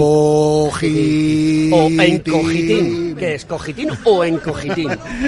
En cojitín, ¿no? En cojitín. En tu caso. tengo que estar. Inma Ramírez, directora de comunicación de APM. ¿Cómo estás? Muy bien, buenos días. Inma, buenos días. Buenos días. A ti te mola el rollo de la comunicación, ¿no? sí, sí. Habrá- locura. Habrás hecho radio, ¿no? A ver, bueno, pues eh, no, no he hecho, bueno, hice unas ¿Qué me prácticas. estás contando? Unas pequeñas prácticas, pero es una espinita que tengo, ¿eh? Siempre me ha gustado mucho la radio, soy una Fan. gran oyente de radio y... ¿Tú y- conocías que existía Conecta por Ingeniería? su- Sí, claro, y conozco Capital Radio, sí, sí, sí, claro que sí. Bueno, bueno, bueno, bueno, nos estamos viniendo Antonio, arriba. An- Antonio, Tengo que sujetar a Alberto porque está levitando. Está levitando. Los oyentes no lo ven, pero está levitando. Están, están, nos han metido un topo aquí. Entre eso y cuatro mil ¿Eres chavales periodista? que tenemos aquí Soy al lado. periodista, de formación soy periodista. sí. Oye, cuéntanos qué es APIEN. Mira, APIEN es la Asociación de Empresarios de Instalaciones Eléctricas, eh, más comúnmente llamados eh, electricistas, también de telecomunicaciones. Reunimos a 1.400 empresas de instalaciones eléctricas y somos, bueno, por decirlo de alguna manera, la patronal de, de las instalaciones eléctricas de Madrid. Es decir, tú eres la voz de la patronal de APIEN. Soy la voz de la patronal. ¿Cuáles son las apuestas de futuro por parte de APIEN? ¿Y por qué APIEN está en este Motor Student de Madrid, que es el tercero que se realiza? Y Pues- sois patrocinadores de, de nuestro evento. Efectivamente. Apien está muy, muy concienciado con, con el relevo generacional. Y creemos que nuestra participación aquí es muy importante, pues porque aquí está el futuro. Estos chavales y estos chicos, estas chicas, son el futuro. Eh, estudiar eh, electricidad eh, o montar una empresa de instalaciones eléctricas eh, o de climatización o de telecomunicaciones es el futuro, porque el futuro es eléctrico, está claro. Todo empieza con la electricidad, la vida que llevamos es, es eléctrica. Eh, nos levantamos, nos calentamos un café en, en nuestro microondas, no podríamos trabajar si no tuviéramos una toma, una toma de electricidad. Entonces es, un- es una profesión de futuro eh, que creemos que, está mm, poco poco conocida o, o que la, o que los chavales ahora eh, tienen la idea de la electricidad de antes. Y, y eso no es eh, nuestra realidad de ahora. Ahora está el vehículo eléctrico, el autoconsumo, la rehabilitación eléctrica. Hay muchísimas vías de negocio, eh, muy interesantes todas, y, y bueno, pues estamos aquí para mostrárselas todas. O sea que ya los electrones van del polo negativo al polo positivo a través de un conductor que puede ser de metal, como por ejemplo el cobre, y que van saltando de las nubes de electrones de uno a otro. Ahora es otra cosa. Ahora es otra, eso es, eso es también, ¿no? Pero, pero antes eran, pues, los que nos cambiaban las bombillas solo, ¿no? O los que nos ponían la toma en nuestra casa. Ahora es eso, porque eso es una base, claro, esa es la base. Pero ahora tienen muchísimas opciones para trabajar. Eh, el vehículo eléctrico, gracias a, bueno, lo, que estamos viendo aquí, ¿no? El, motor es una vía de negocio, eh, las placas solares, eh, todo lo que tiene que ver con eficiencia energética, todo lo que tiene que ver con rehabilitación eléctrica, ¿no? Eh, tenemos un parque de, de edificios muy obsoleto eh, que hay que rehabilitar y, y la rehabilitación, la rehabilitación completa tiene que ser con la electricidad. Entonces, queremos hacer llegar a estos chavales ese mensaje, que es una profesión de futuro con un paro cero. Con lo cual, hay trabajo hoy en día para la gente joven. Hay trabajo, hay O sea, que- mucho trabajo. ¿dónde, tiene que, ¿Dónde tienen que conectar con vosotros? Esto es Conecta Ingeniería, pero Sí. no solamente porque conectamos con la ingeniería, sino que somos un hub, se dice hub, ¿no? Se dice hub, se Y dice también cluster, ¿no? se dice asociación, Se dice se dice de mil maneras. De mi manera. Bueno, nosotros somos un grupo de Pero gente se entiende que nos divierte mogollón la ingeniería, que creemos que la sociedad y el futuro está en la ingeniería y, y que necesitamos conectar personas. Somos unos conectadores, como Muy cuando tú bien. conectas un cable con otro, ¿no? Pues me parece ¿Dónde fantástico. se tienen que dirigir? Vamos a conectar a la Pues gente. eh, tenemos una página web eh, muy completa que ha sido renovada hace bien poquito, es muy muy intuitiva, es eh, www.apiem acabado en madrid.org. Ahí tienen todos nuestros contactos, nuestro teléfono, nuestra dirección física. Pueden acudir a nuestro centro de formación donde pueden eh, cursar cualquiera de nuestros, eh, bueno, cualquiera, eh, los que tengan acceso a algún cer- certificado de profesionalidad. El año pasado hicimos mm, eh, 170 acciones formativas, eh, tuvimos más de 3.000 alumnos, somos un centro de formación muy potente. Y bueno, a través de nuestros y la teléfonos. gente se coloca. Bueno, eh, como anécdota puedo contar que tenemos una bolsa de empleo que está mm, prácticamente vacía porque es currículum que entra nos lo quitan de las manos. O sea, Claro. eh, llaman a otras empresas, necesito a alguien, necesito. a- Ahora mismo hay mucho trabajo, muchísimo trabajo. Fíjate para- lo importante que es lo que está diciendo eh, eh, Inma con eh, la realidad que tenemos ahora mismo, ¿no? Los jóvenes, la motivación, hablamos de esos, de esos valores fundamentales para lo que es la futura formación y la salida al mercado laboral y cómo la patronal y cómo las empresas están demandando esos perfiles. Es que no es una eh, no es una locura, es una realidad social que me encanta que hoy en día estéis poniendo delante de los micrófonos todos los que estáis viniendo porque eh, parece que siempre estamos con, con esa debacle del paro, del paro juvenil y aquí lo que nos estamos encontrando es todo lo contrario, con especializaciones que tampoco son enormes, ¿no? Son muchos años de carrera o son una especialización enorme, ¿no? No, no, efectivamente, tienes toda la razón. Nos estamos dando cuenta de que esos perfiles eh, tienen una muy fácil colocación, están muy demandados y, y tienen un gran futuro. Y eso es lo que queremos transmitir a, a toda esta gente que viene, que está hoy aquí en esta feria y a, eh, a otros muchos que nos estén escuchando, eh, que de verdad la electricidad, eh, la climatización son profesiones de futuro Claro. y que estamos encantados de, de ayudarles eh, a, a- a encontrar ese futuro. Y además la transversalidad, que es una palabra que hoy estamos utilizando mucho, ¿no? Es decir, la electricidad, mm, evolucionar y decir la electricidad como siempre la hemos concebido, a un modelo mucho más integrado a través de la domótica o incluso de los motores y de la automoción y de la aviación, que es la parte que a mí más me toca, y dices, a la realidad social. ¿no? Exactamente, exactamente. Es eh, eh, el, el mundo eléctrico eh, antes era muy reducido, hace años, eh, ahora es amplio. eh, caben, Claro. caben tantas cosas que es muy apasionante. Bueno, Inma mm, Ramírez, en directora de comunicación de APM, muchísimas gracias por ayudar a patrocinar y sacar adelante este evento, que es una maravilla. Eh, a mí me da igual, Eh, lo, lo decíamos antes, todos los equipos que hay aquí tienen una transversalidad en profesiones que van desde periodistas, desde eh, gente que es abogada, desde gente que es ingeniera, desde gente que es de marketing, desde médicos, de enfermeros.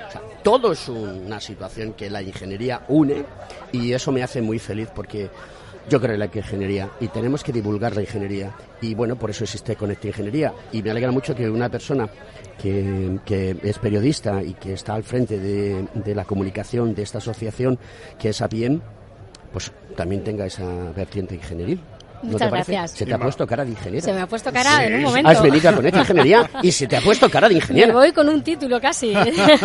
Pues muchísimas gracias por estar Muchas con nosotros. gracias a vosotros. Un placer. Un placer. Muchas Continuamos con gracias. el programa.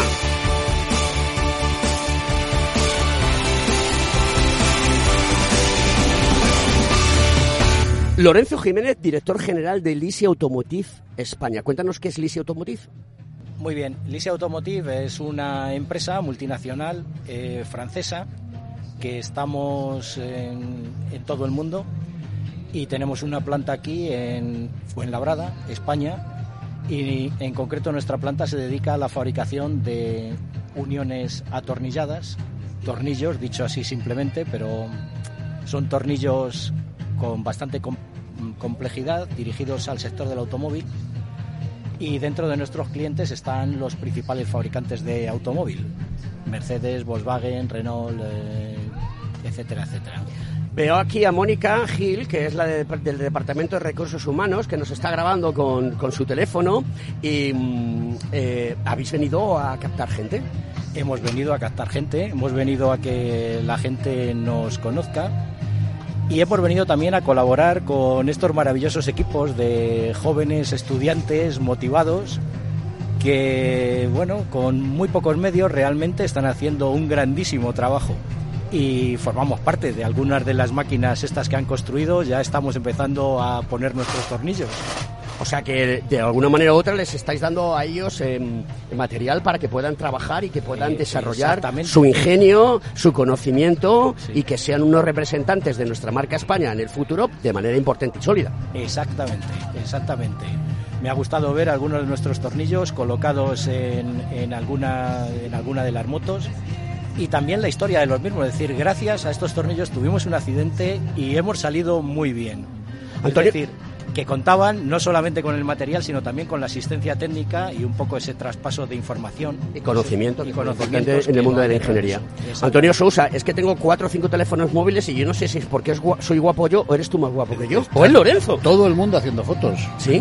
Sí, no será a mí, Esto es porque lo- yo eh, me brilla la calva con este sol. Esto es lo que tiene con esta ingeniería, hago- querido amigo. Hago, hago reflejo. Los Reyes de la Mañana y los miércoles, programa digo. especial. Lorenzo, desde el ¿qué tal de Madrid, lleváis la dependencia tecnológica de China? ¿Qué tal lleváis el depender de materiales que muchas veces no se producen aquí en España? Eh, nues- nuestra dependencia de los materiales afortunadamente no ha sido no ha sido muy alta. Hemos podido salir del bache del año 21.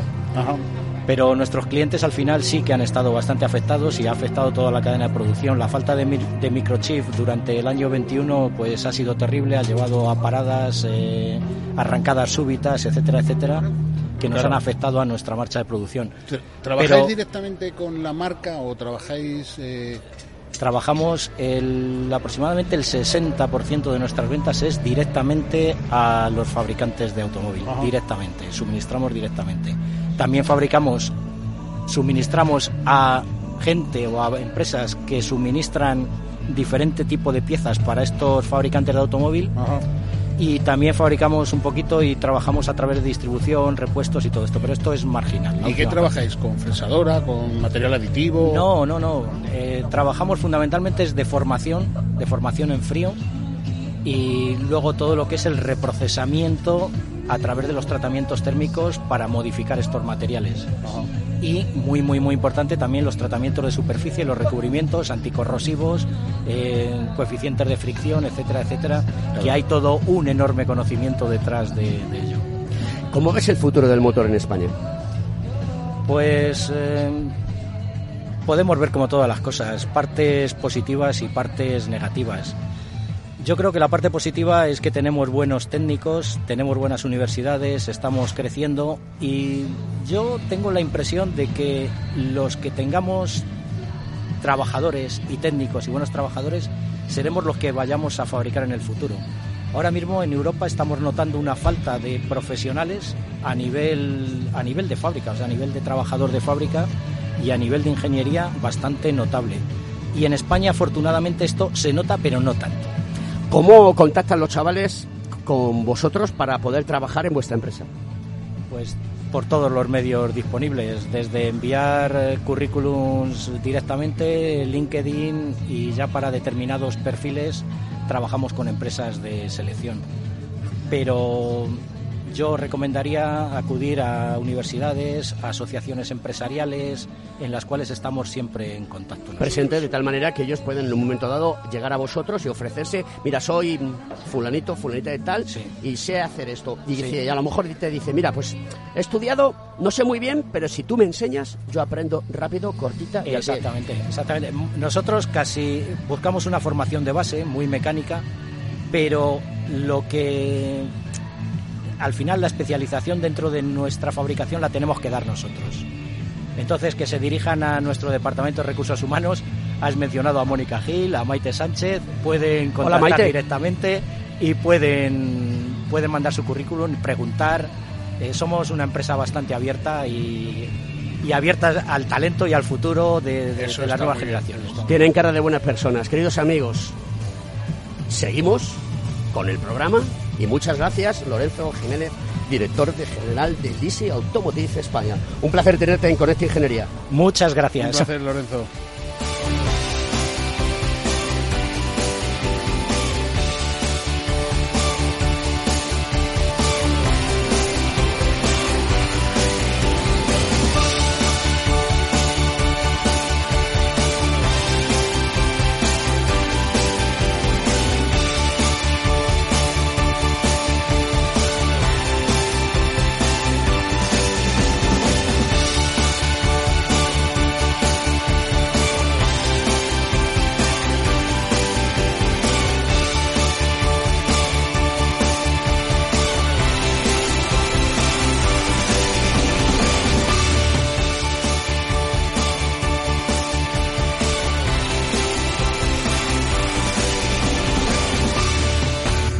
Queridos amigos, tenemos a Ángel Gaitán. Además, todos unos tíos eh, que más referencia en el mundo de la automoción hoy en día, porque ¿quién no ha visto un TikTok o ha visto un Instagram de Ángel Gaitán? Buenas, Ángel. Muy buenas, ¿qué tal? ¿Cómo estamos? ¿Qué te ha parecido estos chavales que tenemos aquí? Pues muy bien, oye, hay de todo, hay gente que se toma muy en serio esto y hay otros que vienen porque pierden el día en clase, ¿no? No fastidies. Sí, claro, hay de todo. Oye, eh, me quedo ¿sabes- más con los con los que lo quieren hacer para Tú sabes que muchos, bueno, lo sabes porque te lo han explicado, lo has visto, lo has palpado, ves todos los equipos que hay aquí, lo forman universitarios, gente que está estudiando ingeniería, eh, que van a ser ingenieros como lo soy yo y, y que dentro de poco pues estarán en la calle. Pero ¿sabes lo que pasa? Que hay una cosa que yo vengo denunciando hace mucho tiempo y siempre lo repito en todos y cada uno de los programas que hacemos en referencia al motor y es que los chavales que están haciendo estos trabajos, porque son un trabajo, no reciben ni un solo crédito de las universidades. Y yo le digo a los rectores de que van esto no puede ser. Si estos chavales están produciendo y están formándose y están cogiendo y adquiriendo experiencia, ¿por qué no tienen la posibilidad de tener una serie de créditos?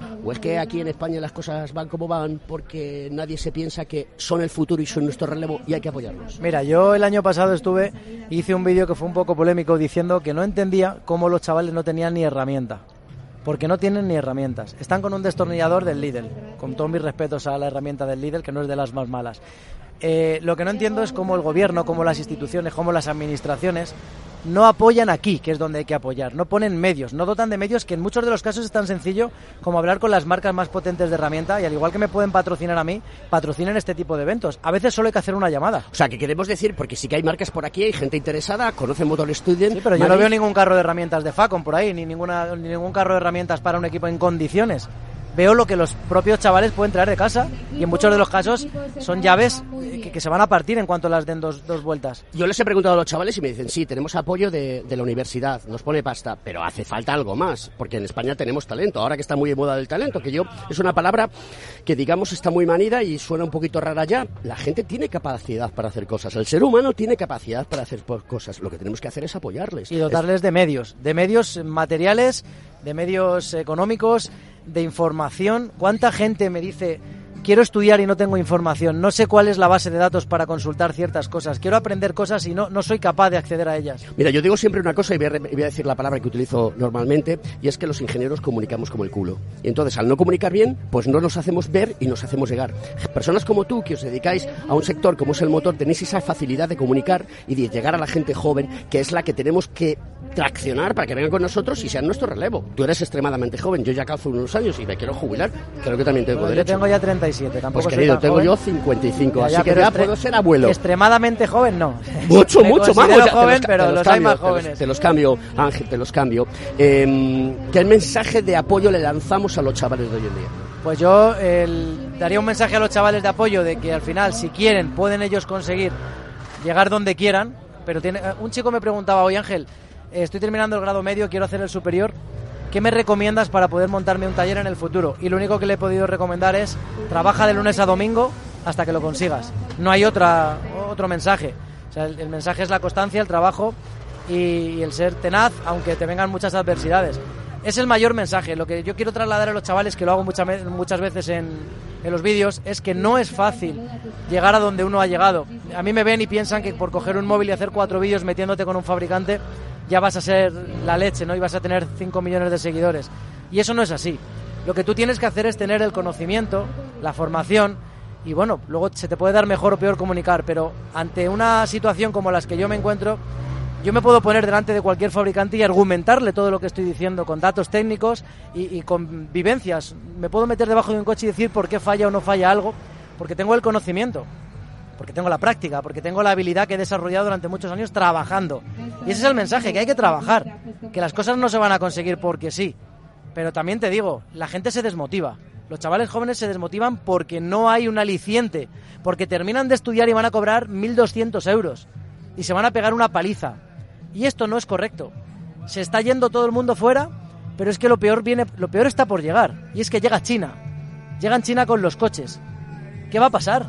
¿Dónde se va Europa? A mí Europa me importa un poco menos, pero ¿dónde se va mi país, que es Hombre, España? Europa no te puede importar menos y nos tiene que importar a No, a todos mí me porque vivimos España. en, sí, pero vivimos en la Comunidad Económica Europea que tiene un problema, el buenismo de la Unión Europea, esa forma de ser tan poco trascendental y que esto es en los mundos de Yupi, pues mire ustedes, señores, no es los mundos de Yupi, esto es la pirámide poblacional que se ha invertido y aquí nos están ganando en productividad porque se invierte Están muchísimo. ganando, no, nos han ganado, Pero- nos están pasando por la derecha y ahora hay un problema. Y es que nosotros hemos dejado de desarrollar tecnología porque hemos asumido que la tecnología tiene que venir de China. Hemos dejado de fabricar porque hemos asumido que hay que fabricar en China. Yo, que he hecho una marca de ropa yo, ahora... tú, como, tú como yo sabemos perfectamente que en este país la industria y la tecnología no interesa. Claro que no interesa, no interesa porque... porque Quieren seguir manteniendo lo que el sector tenemos- servicios. Aquí tenemos que tener cabras, vacas y camareros. Es lo que Europa nos dice. Y nosotros, como somos gilipollas, lo estamos aceptando. O sea, que tenemos que revelarlos. Hombre, claro que hay que revelarnos. Tenemos que decir, somos capaces de desarrollar lo que nos dé la gana, pero nos tenéis que dejar. Y poner la pasta. Hombre, claro. Porque acaban de entrar 95.000, perdón, 93.500 millones de pavos. Se lo gastarán en gilipolleces, perdóname que te lo diga así. No, no, no, si lo puedes decir claramente. Esto es un programa libre, todos hablamos con libertad. Yo no tengo ningún problema en que la gente, en, la- en que la gente Con la mitad de dinero creaba yo dos millones de puestos de trabajo. Con la mitad de ese dinero. Pero lo que hay una cosa es que no entiendo, y lo hemos comentado a lo largo del programa esta mañana, y es decir, si estamos en un país donde el, casi el 30% son ninis, ni estudian ni trabajan, ¿cómo es posible? Estamos a la cola de la Unión Europea. Pero Somos es un- normal. Yo me acabo de subir ahí al podio a regalar cosas y había chavales súper agradecidos y otros que estaban haciendo este gesto. ¿Estás haciendo la peineta? Estoy haciendo la peineta, que además no lo entendía. Digo, igual es un gesto moderno porque hacían así con los dos dedos. Yo no lo entendía porque hay- los chavales a veces ahora tienen gestos muy modernos y yo no estoy en ellos. Pero eso es la tontería y la gilipollez que tienen algunos de los chavales ninis, como tú dices, que ni estudian ni trabajan ni tienen pensamiento de hacerlo. Porque ahora les damos 400 o 500 euros para que se compren un Ah. juego en la Play y se compran el juego en la Play. y El ya les tenemos tra- sueldecito, el sueldecito en Escafé. Claro, y, le damos 400 pavos para que se compren el jueguito. para de la Play. porritos, tenemos para tomarnos una cervecita y como vivimos en casa de papá y mamá, por dentro de lo que cabe, vamos tirando. Pero eso no es lo que hay que darle a nuestra juventud. A nuestra juventud lo que hay que darle son oportunidades, de verdad. Decirle a las empresas, ¿queréis contratar gente joven? Sí, ahí los tenéis. Dos, tres, cuatro años sin pagar seguridad social. Contratarlos, con becas, con contratos de aprendices, como se hacía antiguamente. Entraba un aprendiz al taller y aprendía. Ahora no. Ahora tienes que dedicarte no sé cuánto tiempo a formar a la persona, a dar el curso de prevención de riesgos laborales, a comprarle la ropa, a prepararle por todos los lados y cuando se quiere poner a trabajar se va. Se va porque dice yo no quiero trabajar. Porque tiene otras alternativas, porque tiene una paga, porque los padres le dejan en casa que haga lo que le dé la gana, porque los padres tenemos gran parte de culpa de lo que está pasando. Porque tiene que ser así, porque hoy les damos todo a nuestros hijos, pero no les enseñamos. Les decimos qué derechos tienen, pero no qué obligaciones. Y creo que estamos cargándonos la sociedad. Es muy difícil encontrar un chaval bueno. Te tienen que venir 100 para quedarte con uno. Mira, tenemos un claro ejemplo de todo eso que estás diciendo, eh, que es necesario.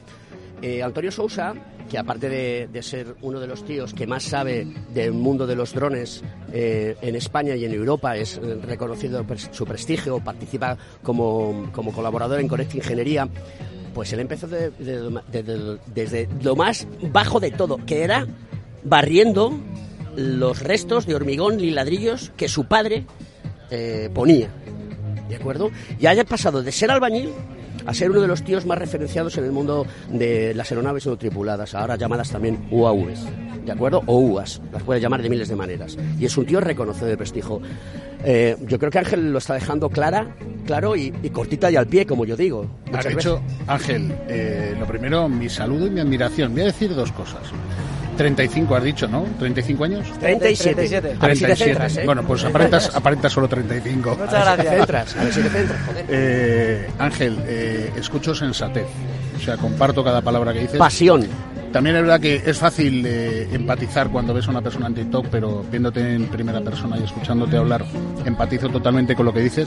He de decir dos cosas. La primera es una anécdota graciosa que debo contar porque mis hijos son forofos tuyos, aparte de que yo también. Un saludo de aquí a ellos. ¿eh? Eh, yo procuro no ver tus programas porque yo tengo muchos coches, me encantan. Cada vez que veo que vas a hablar de un modelo de los que tengo, lo apago. Digo, qué cabrón, porque me pasa como en la, como, como internet, ¿no? Cuando te duele la cabeza dices, y luego te va a doler un ojo, y luego se te queda la mano muerta. Y luego, ¿sabes? Entonces yo voy oyendo los ruidos y digo, el cabrón del Gaitán ya me ha jodido, ¿sabes? Entonces, eh, me apasiona ver eh, esa- ese dinamismo y esa motivación que tienes, que creo que es súper eh, transmitida a la gente joven, que es muy importante. Y luego me gusta mucho una parte que tú has trabajado mucho en tus vídeos y es la parte del trabajo que has puesto de manifiesto. Has ofrecido trabajo, soy consciente por ello. Yo soy forense también, trabajo en la parte de aeronáutica, aviación y tecnología. Y, y- y eh, eh, me parece muy lógico todo lo que tú expresas, ¿no? Y estabas regalando cursos en, en tu, en tu academia, en el Training Tech Academy. Para perito judicial Para perito 3 judicial. y otros tres en la academia para que elijan. Lo he visto, lo he visto y me ha parecido encomiable. Yo no sé cómo no hay más críos que levantan la mano. Porque al es que final... han levantado la mano seis personas Cierto. de 250.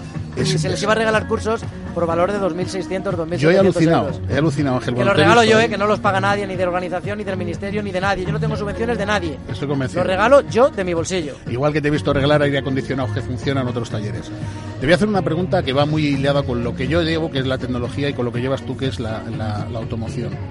Eh, ¿no crees eh, que eh, este nivel de automatización y de gestión moderna y tecnificación de la mecánica va a hacer que muchos talleres pequeños cierren? Y me explico por qué. Me hablaban, por ejemplo, que con los nuevos sistemas de calibrado de parabrisas o de los faros, porque ahora lleva mucha tecnología, hay muchos talleres pequeños que no tienen esas herramientas o no disponen de herramientas específicas para hacer esos calibrados que habrá en el futuro. No sé si ya Hace ya más de 10 años que estamos haciendo esos calibrados en mi taller.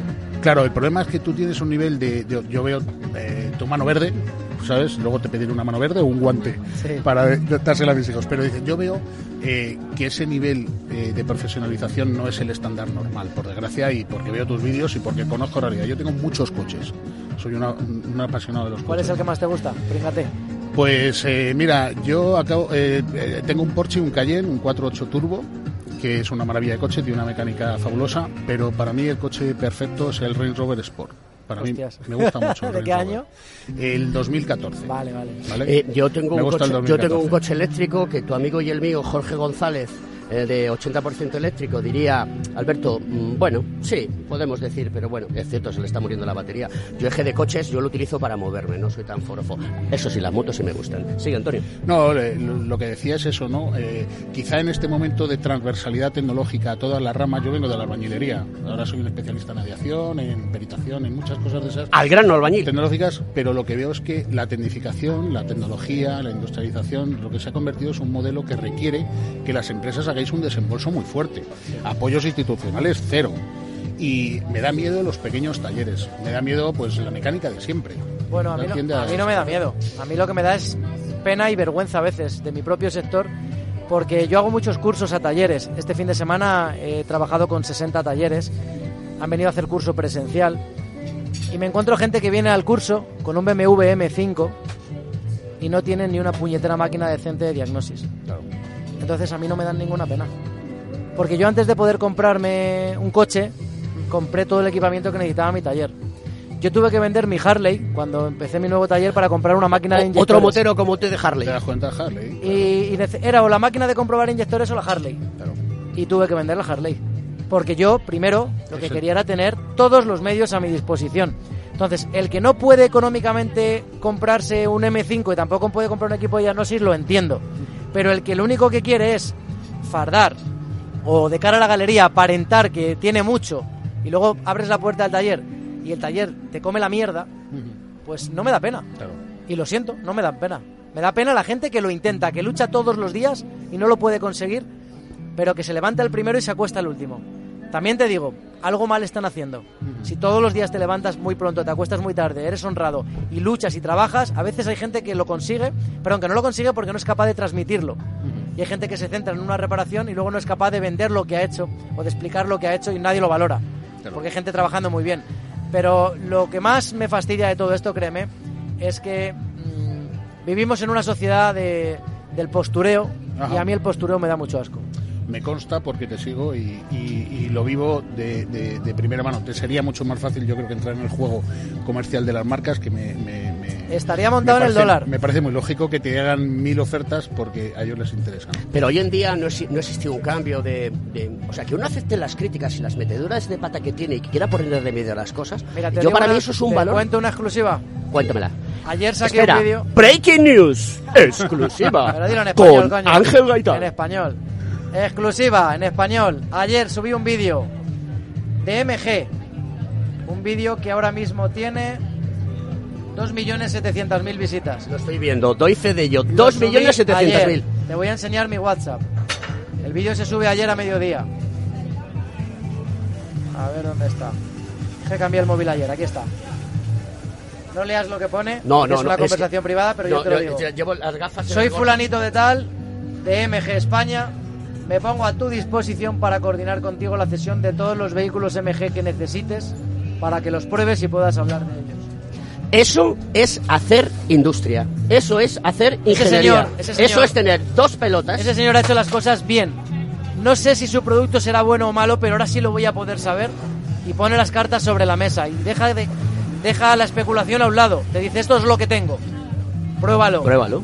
¿Qué te parece, Ángel? Yo he oído muchas veces, eh, porque eres muy polémico con el tema de los eléctricos, de hecho yo sigo con la gasolina porque te veo y, y soy un loco de la gasolina. Él no, por eso solo hace 200 kilómetros y tarda 6 horas en llegar a. Yo he venido en el Mercedes, no he venido en el. Tesla, ¿eh? Muy bien, Por muy si bien. acaso. El si año pasado no me dejaron cargar, digo, este año no quiero. Pero ahí tienen cargadores eléctricos. Sí, pero el año pasado es que no me dejaron. Lo que pasa es que yo he venido con él esta mañana por muchas razones, y ¿Cómo entre ves? otras, por no quedarme sin... ¿Cómo ves esta enorme oferta que aparentemente se va a proponer por parte de China? Y antes has nombrado a las empresas chinas, Build Your Dream, eh, eh, eh, MG, etcétera, ¿no? Y un montón de ellas nuevas que vienen con un nuevo modelo, concepto de vehículo. Eh, eso a mí me parece un problema. Antes Es una catástrofe, sí, no un problema, una catástrofe. ¿Tú has visto los cementerios de coches eléctricos que hay en China? Sí. No, yo no, yo. Miles de coches Sí. eléctricos aparcados tirados en China. Oh. Empresas que el gobierno chino ha, fomentado y luego han caído. Y hay, es que estamos hablando de miles de marcas nuevas, no de coches, miles de marcas. Es que además parece un poco ¿Y ilógico tú crees que, que, en Europa... esas Espera un momentito, Antonio. ¿Tú crees que eso se va a hacer un retrofit y se va a colgar- colocar en los mercados europeos? ¿Cómo que, que se va a hacer un retrofit aquí? ¿A esos coches obsoletos que han quedado varados? ¿O simplemente van a...? Eso ha muerto, eso ya no vale. Eso ya no vale. Una batería cuando tú la dejas morir, muere. Sí, pero cuando tú bajas una celda de litio eh, por No debajo de un voltio, la celda ha muerto. Pero aquí en la Unión Europea, tú lo sabes perfectamente como yo, que se ha promocionado siempre una situación de fabricar fuera porque era mucho más barato, ¿de acuerdo? Y al final nos hemos dado cuenta de que están introduciendo una serie de productos en el mercado que no cumple con la reglamentación. Se llama competencia desleal. Pero eso lo ha fomentado la Unión Europea. Y, somos- las marcas de vehículos. Porque ¿eh? somos gilipollas. Menos Porque mal que no estamos en el estudio. Se estarían sacando los dos el cartel de no se dicen tacos. En Bueno, yo lo siento, lo diría igual. Eh, lo que no puedo comprender es que la Unión Europea se ponga límites y sea la primera en fomentar comprar en China. O sea, en Europa no podemos contaminar, los chinos pueden contaminar Claro. y cada año triplican o quintuplican la contaminación. Nosotros la tenemos que ir reduciendo. Nuestras empresas se hacen menos competitivas, porque evidentemente para contaminar menos tenemos muchísimos más problemas a la hora de producir. Pero aún así, permitimos a los chinos que lleguen a vender su producto. El aire que respiramos hoy está aquí en el circuito del Jarama y mañana está en Shanghai. Es el mismo. Es el mismo. Si se contamina allí y viene aquí, ¿qué sentido tiene? ¿Qué vamos a ser nosotros? ¿El filtro del mundo? Somos gilipollas. No, además es que tenemos un problema de suministro tremendo. O sea, yo puedo entender que en los garajes privados la gente tenga un cargador como tú tienes en tu taller o tienes en tu casa, ¿no?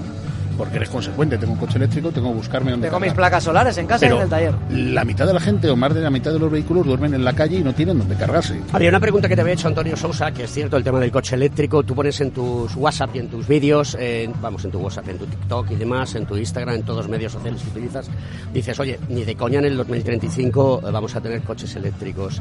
Eh, ¿Tú piensas que el coche eléctrico es una transición? De acuerdo. Obviamente los puntos de recarga son lo que da- son, dan de sí lo que dan de sí, no cargan tan rápido como podamos esperar. Ni como dicen. Ni como dicen, efectivamente.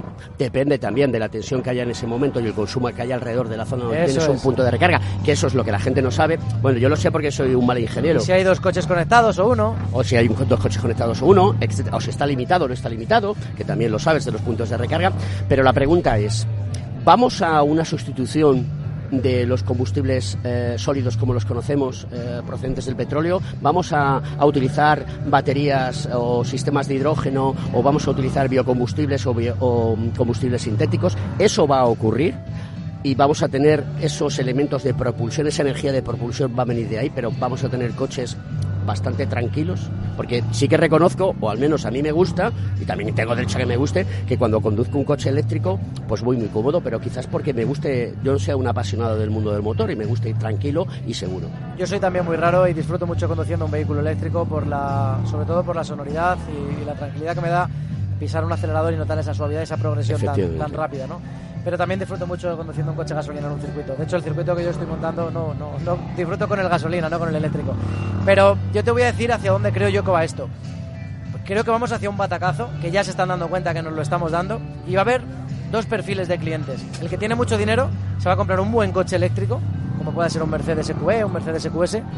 El usuario de a pie que va a ir en patinete eléctrico, o en un vehículo chino que será el homólogo del patinete, vehículo muy barato, que tendrá muchísimos problemas que no se reciclarán, porque en España no reciclamos baterías. Si alguien dice lo contrario, que me lo demuestre dónde se reciclan las baterías en España, baterías de vehículo eléctrico, cómo se disocia una pila de esa batería, una celda, cómo sacan los gases por un lado, cómo sacan el litio por otro, cómo sacan el metal por otro. O sea, a mí que me lo expliquen, porque en España no existe y las baterías se están acumulando. Y luego tenemos a la gente que eh, se ha resignado y se va a quedar con su coche viejo. Y que quiere el coche viejo bajo cualquier circunstancia. Porque el combustible sintético está muy bien, pero ¿tú sabes cuánto cuesta un litro de combustible sintético? Claro. Imagino que dos, tres o cuatro veces más que la Yo que gasolina. de en 10 día. euros. 10 euros. Yo creo que tenemos un problema que hay que afrontar. eh, yo trato eh, a través de la Comisión Europea en, pro- en programas de, de desarrollo normativo y, y aquí en España eh, lo que es el despliegue del Urban Air Mobility, que es la movilidad aérea urbana, en la cual eh, ya hay más de 250 modelos de fabricantes distintos de taxis aéreos voladores. ¿no? Sé que parece algo ilógico. Te, te- te animo un día, tienes mi tarjeta a venir a una fábrica española, producto español, eh, que trabaja sobre drones, para que veas eh, la tecnología que ya tenemos en este país y que puede poner en marcha esos sistemas. ¿no? Eh, tenemos que arreglar el sistema, porque el problema que tenemos es que la mayoría de esos vehículos aéreos que van a dar parte a, la sociedad en la logística y en el transporte de pasajeros en no mucho tiempo, eh, van a depender de la electricidad. Y ese problema que ahora vamos a tener con los coches se va a, transferir automáticamente a, los vehículos aéreos, ¿no? a los taxis aéreos. Entonces creo que tendremos que arreglar ese problema. Sí que es verdad que hay un montón de marcas que yo creo que les ha costado mucho dinero parar el sistema de producción de combustión y pasarlo eléctrico y ahora ya no les interesa volver a cambiar. Pero es que no es que les interese. ¿Habéis oído la noticia de que Cupra con el Born lo va a dejar de producir? O sea, un coche que acaba de salir, que cerramos la producción de los Leones, de los Ibizas en diésel, porque queremos el eléctrico, cambiamos a Cupra, que es lo mismo que sea, para que la gente lo sepa, y ahora se dan cuenta que no venden ni uno. Claro. Y es que no van a vender ninguno, porque en Europa hemos dejado el vehículo de gama media a un lado. Ya no existe. Ahora está la gama alta, Mercedes, BMW, Audi, coches de más de 100.000, 200.000 euros. Estamos locos, ¿eh? ¿Y quién se compra un coche de 30.000 en España? Claro. ¿Qué coche te compras de 30.000? No lo hay en eléctrico con un mínimo de autonomía, no lo hay. Vas a tener que ir al chino y a tirar una moneda al aire. ¿Qué le dices a la gente joven? Eh, yo vuelvo a decir y agradezco mucho tenerte aquí porque eres una persona, yo soy albañil, eh, tú eres mecánico, Mentira. eres un tío que te has preparado mucho y que has creado una marca de ropa, una escuela de formación. Marca de ropa fabricada en España. Pago tres veces más lo que cuesta fabricar Un una camiseta por no irme a China. Eh, un limpiador que estoy deseando comprar, el rojo Fabricado nuevo, en España. ¿vale? Y Tecnología española. Por supuesto. Sí, Marca señor, España. marca Viva España siempre. Sí, señor. Y viva el rey. Una persona que ha hecho eso y una persona viva, viva el rey. Y una persona que ha hecho eso y que ha conseguido esos hitos a base de esfuerzo y de trabajo, ¿qué consejo le das a la gente joven?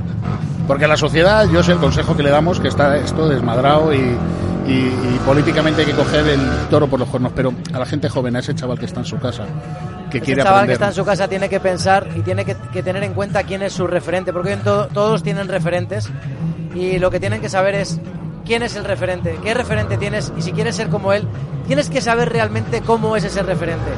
Las influencers tienen eh, en redes sociales un- una forma de transmitir que las chicas piensan que todas van a terminar vendiendo productos de maquillaje y van a ser millonarias por eso, esos son entran una de cada 200.000 los chavales tienen por referente un cantante que no sabe cantar, que con autotune hace canciones súper chulas, uno de cada 200.000, pero la vida real no es esa. La vida real es que no todos podemos vivir de las redes sociales, no todo es bonito y que lo mejor que puedes tener o que te pueden dejar tus padres o que puedes dejar tú cuando te vayas de este mundo es conocimiento y, y verdad. O sea, que, que se formen, que aprendan lo que quieran, que sean lo que quieran, pero que sean los mejores, que nunca dejen de formarse, tanto si eres piloto de motos como si eres conductor de un camión, como si eres un mecánico, un albañil o un fontanero, que seas el mejor. Este país tiene un problema y es que le dan el potito por la mañana y se lo traga.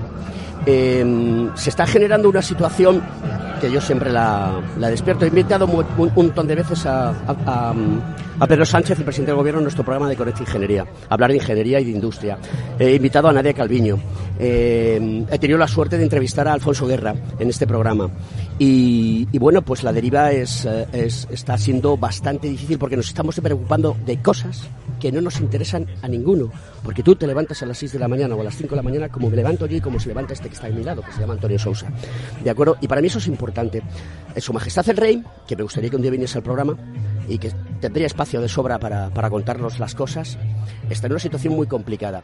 Si algún día se cargan este estado monárquico Que se lo van a cargar, ¿eh? y que se crea una república, yo seré de los primeros que diga que el rey de España, Felipe VI, se presente porque yo sí que lo votaría como presidente de la República Española. Porque está más preparado que toda esta panda de sinvergüenzas. Hombre, no te quepa que ninguna duda. Es que podemos hablar de que nos guste más una monarquía o nos guste más una república o cada uno tiene, tiene derecho a Pero pensar en escucha, lo que por un lado y por otro, ¿eh? Sí, Así, sí. Aquí al pan, pan y, y vino y al camacho todo, marcelino. Pero, pero nuestro rey se puede montar en un, en un avión y pilotarlo, se puede montar en un tanque, te puede hablar en varios idiomas y te puede dar lecciones y sopas con ondas porque es un tío que está preparado, está formado. Al igual que nuestra princesa se está formando. Y a mí me da igual un poco que lo llames monarquía, que lo llames como lo quieras llamar. Yo me siento orgulloso cuando le oigo hablar de mi país, cuando le oigo hablar y veo que está preparado. Me siento avergonzado cuando veo presidentes del gobierno y ministros que no saben ni inglés y que cuando le preguntan en inglés hacen como que no escuchan, como esta señora hace poco que salió.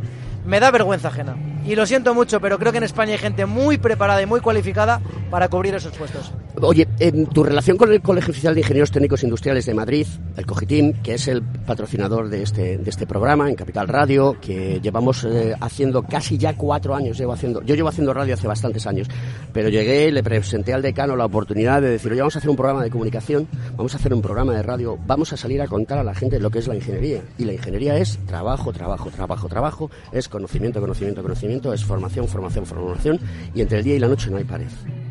Y todos disfrutamos de la vida, porque yo disfruto de la vida como el resto. Pero me, me gusta muchísimo el trabajo que hago a nivel... Eso es eh, súper importante, trabajar en lo que te guste. a nivel a nivel, a nivel profesional pues, me dedico al, al desarrollo de negocio tecnológico y me divierto un montón y tengo la suerte de poder hacer un programa de radio y, y, y de esa manera pues poder contarle a la sociedad porque este programa no solamente lo estudian lo escuchan ingenieros vale lo escucha mucha parte de la sociedad que le interesa muchas de las cosas que hacemos. Y quiero saber cuál es tu relación con el colegio eh, cómo vais a funcionar el día de mañana. Imagino que el año que viene cuando sea el cuarto motor student aquí en Madrid pues lo haremos y, y bueno, pues disfrutaremos. Y a mí sí que me gustaría que, que cogiese ese impulso desde el colegio, que tuviésemos la suerte de ir a ver tu taller, Estáis que, invitados. que, que con esta ingeniería fuese allí a hacer contigo un programa de radio o que hiciésemos un TikTok o un Instagram, que nos contásemos cosas, que nos intercambiásemos eh, información y que apoyemos una cosa que para mí es fundamental, tío, y es Yo la marca está- España. Estáis invitados y, y yo lo único que necesito es hueco en la agenda porque ahora ya no es... Es muy triste, pero voy a empezar a, a trabajar más fuera de España que en España porque mi trabajo lo valoran más fuera de España que en España. Eh, tengo contactos de embajadas eh, y de, de- de gente muy potente de gobiernos como Chile, como mm, Guatemala. eh, ahora vamos a ir a Florida, Miami, Estados Unidos. Me han contactado de Fórmula 1 de Estados Unidos hay un montón de países que están dispuestos a que yo esté allí, me tratan como, como un dios. Y aquí hay gente que no sabe ni quién soy, eh, relacionado con el mundo del automóvil, con gente que de, de verdad se dedica a la política, el ministro de Industria debería de, de sentarse con los, con los empresarios, con los talleres, con los concesionarios. No lo va a hacer, no le interesa. Ya, pero... porque pero- saben más que él. pero fuera, pero es que es lo, lo bonito, yo me rodeo todos los días de gente que sabe más que yo. Mi equipo está lleno de gente que sabe más que yo, pero es que a mí lo que hacen es aportarme y yo tomo las mejores decisiones gracias al conocimiento también de otros compañeros.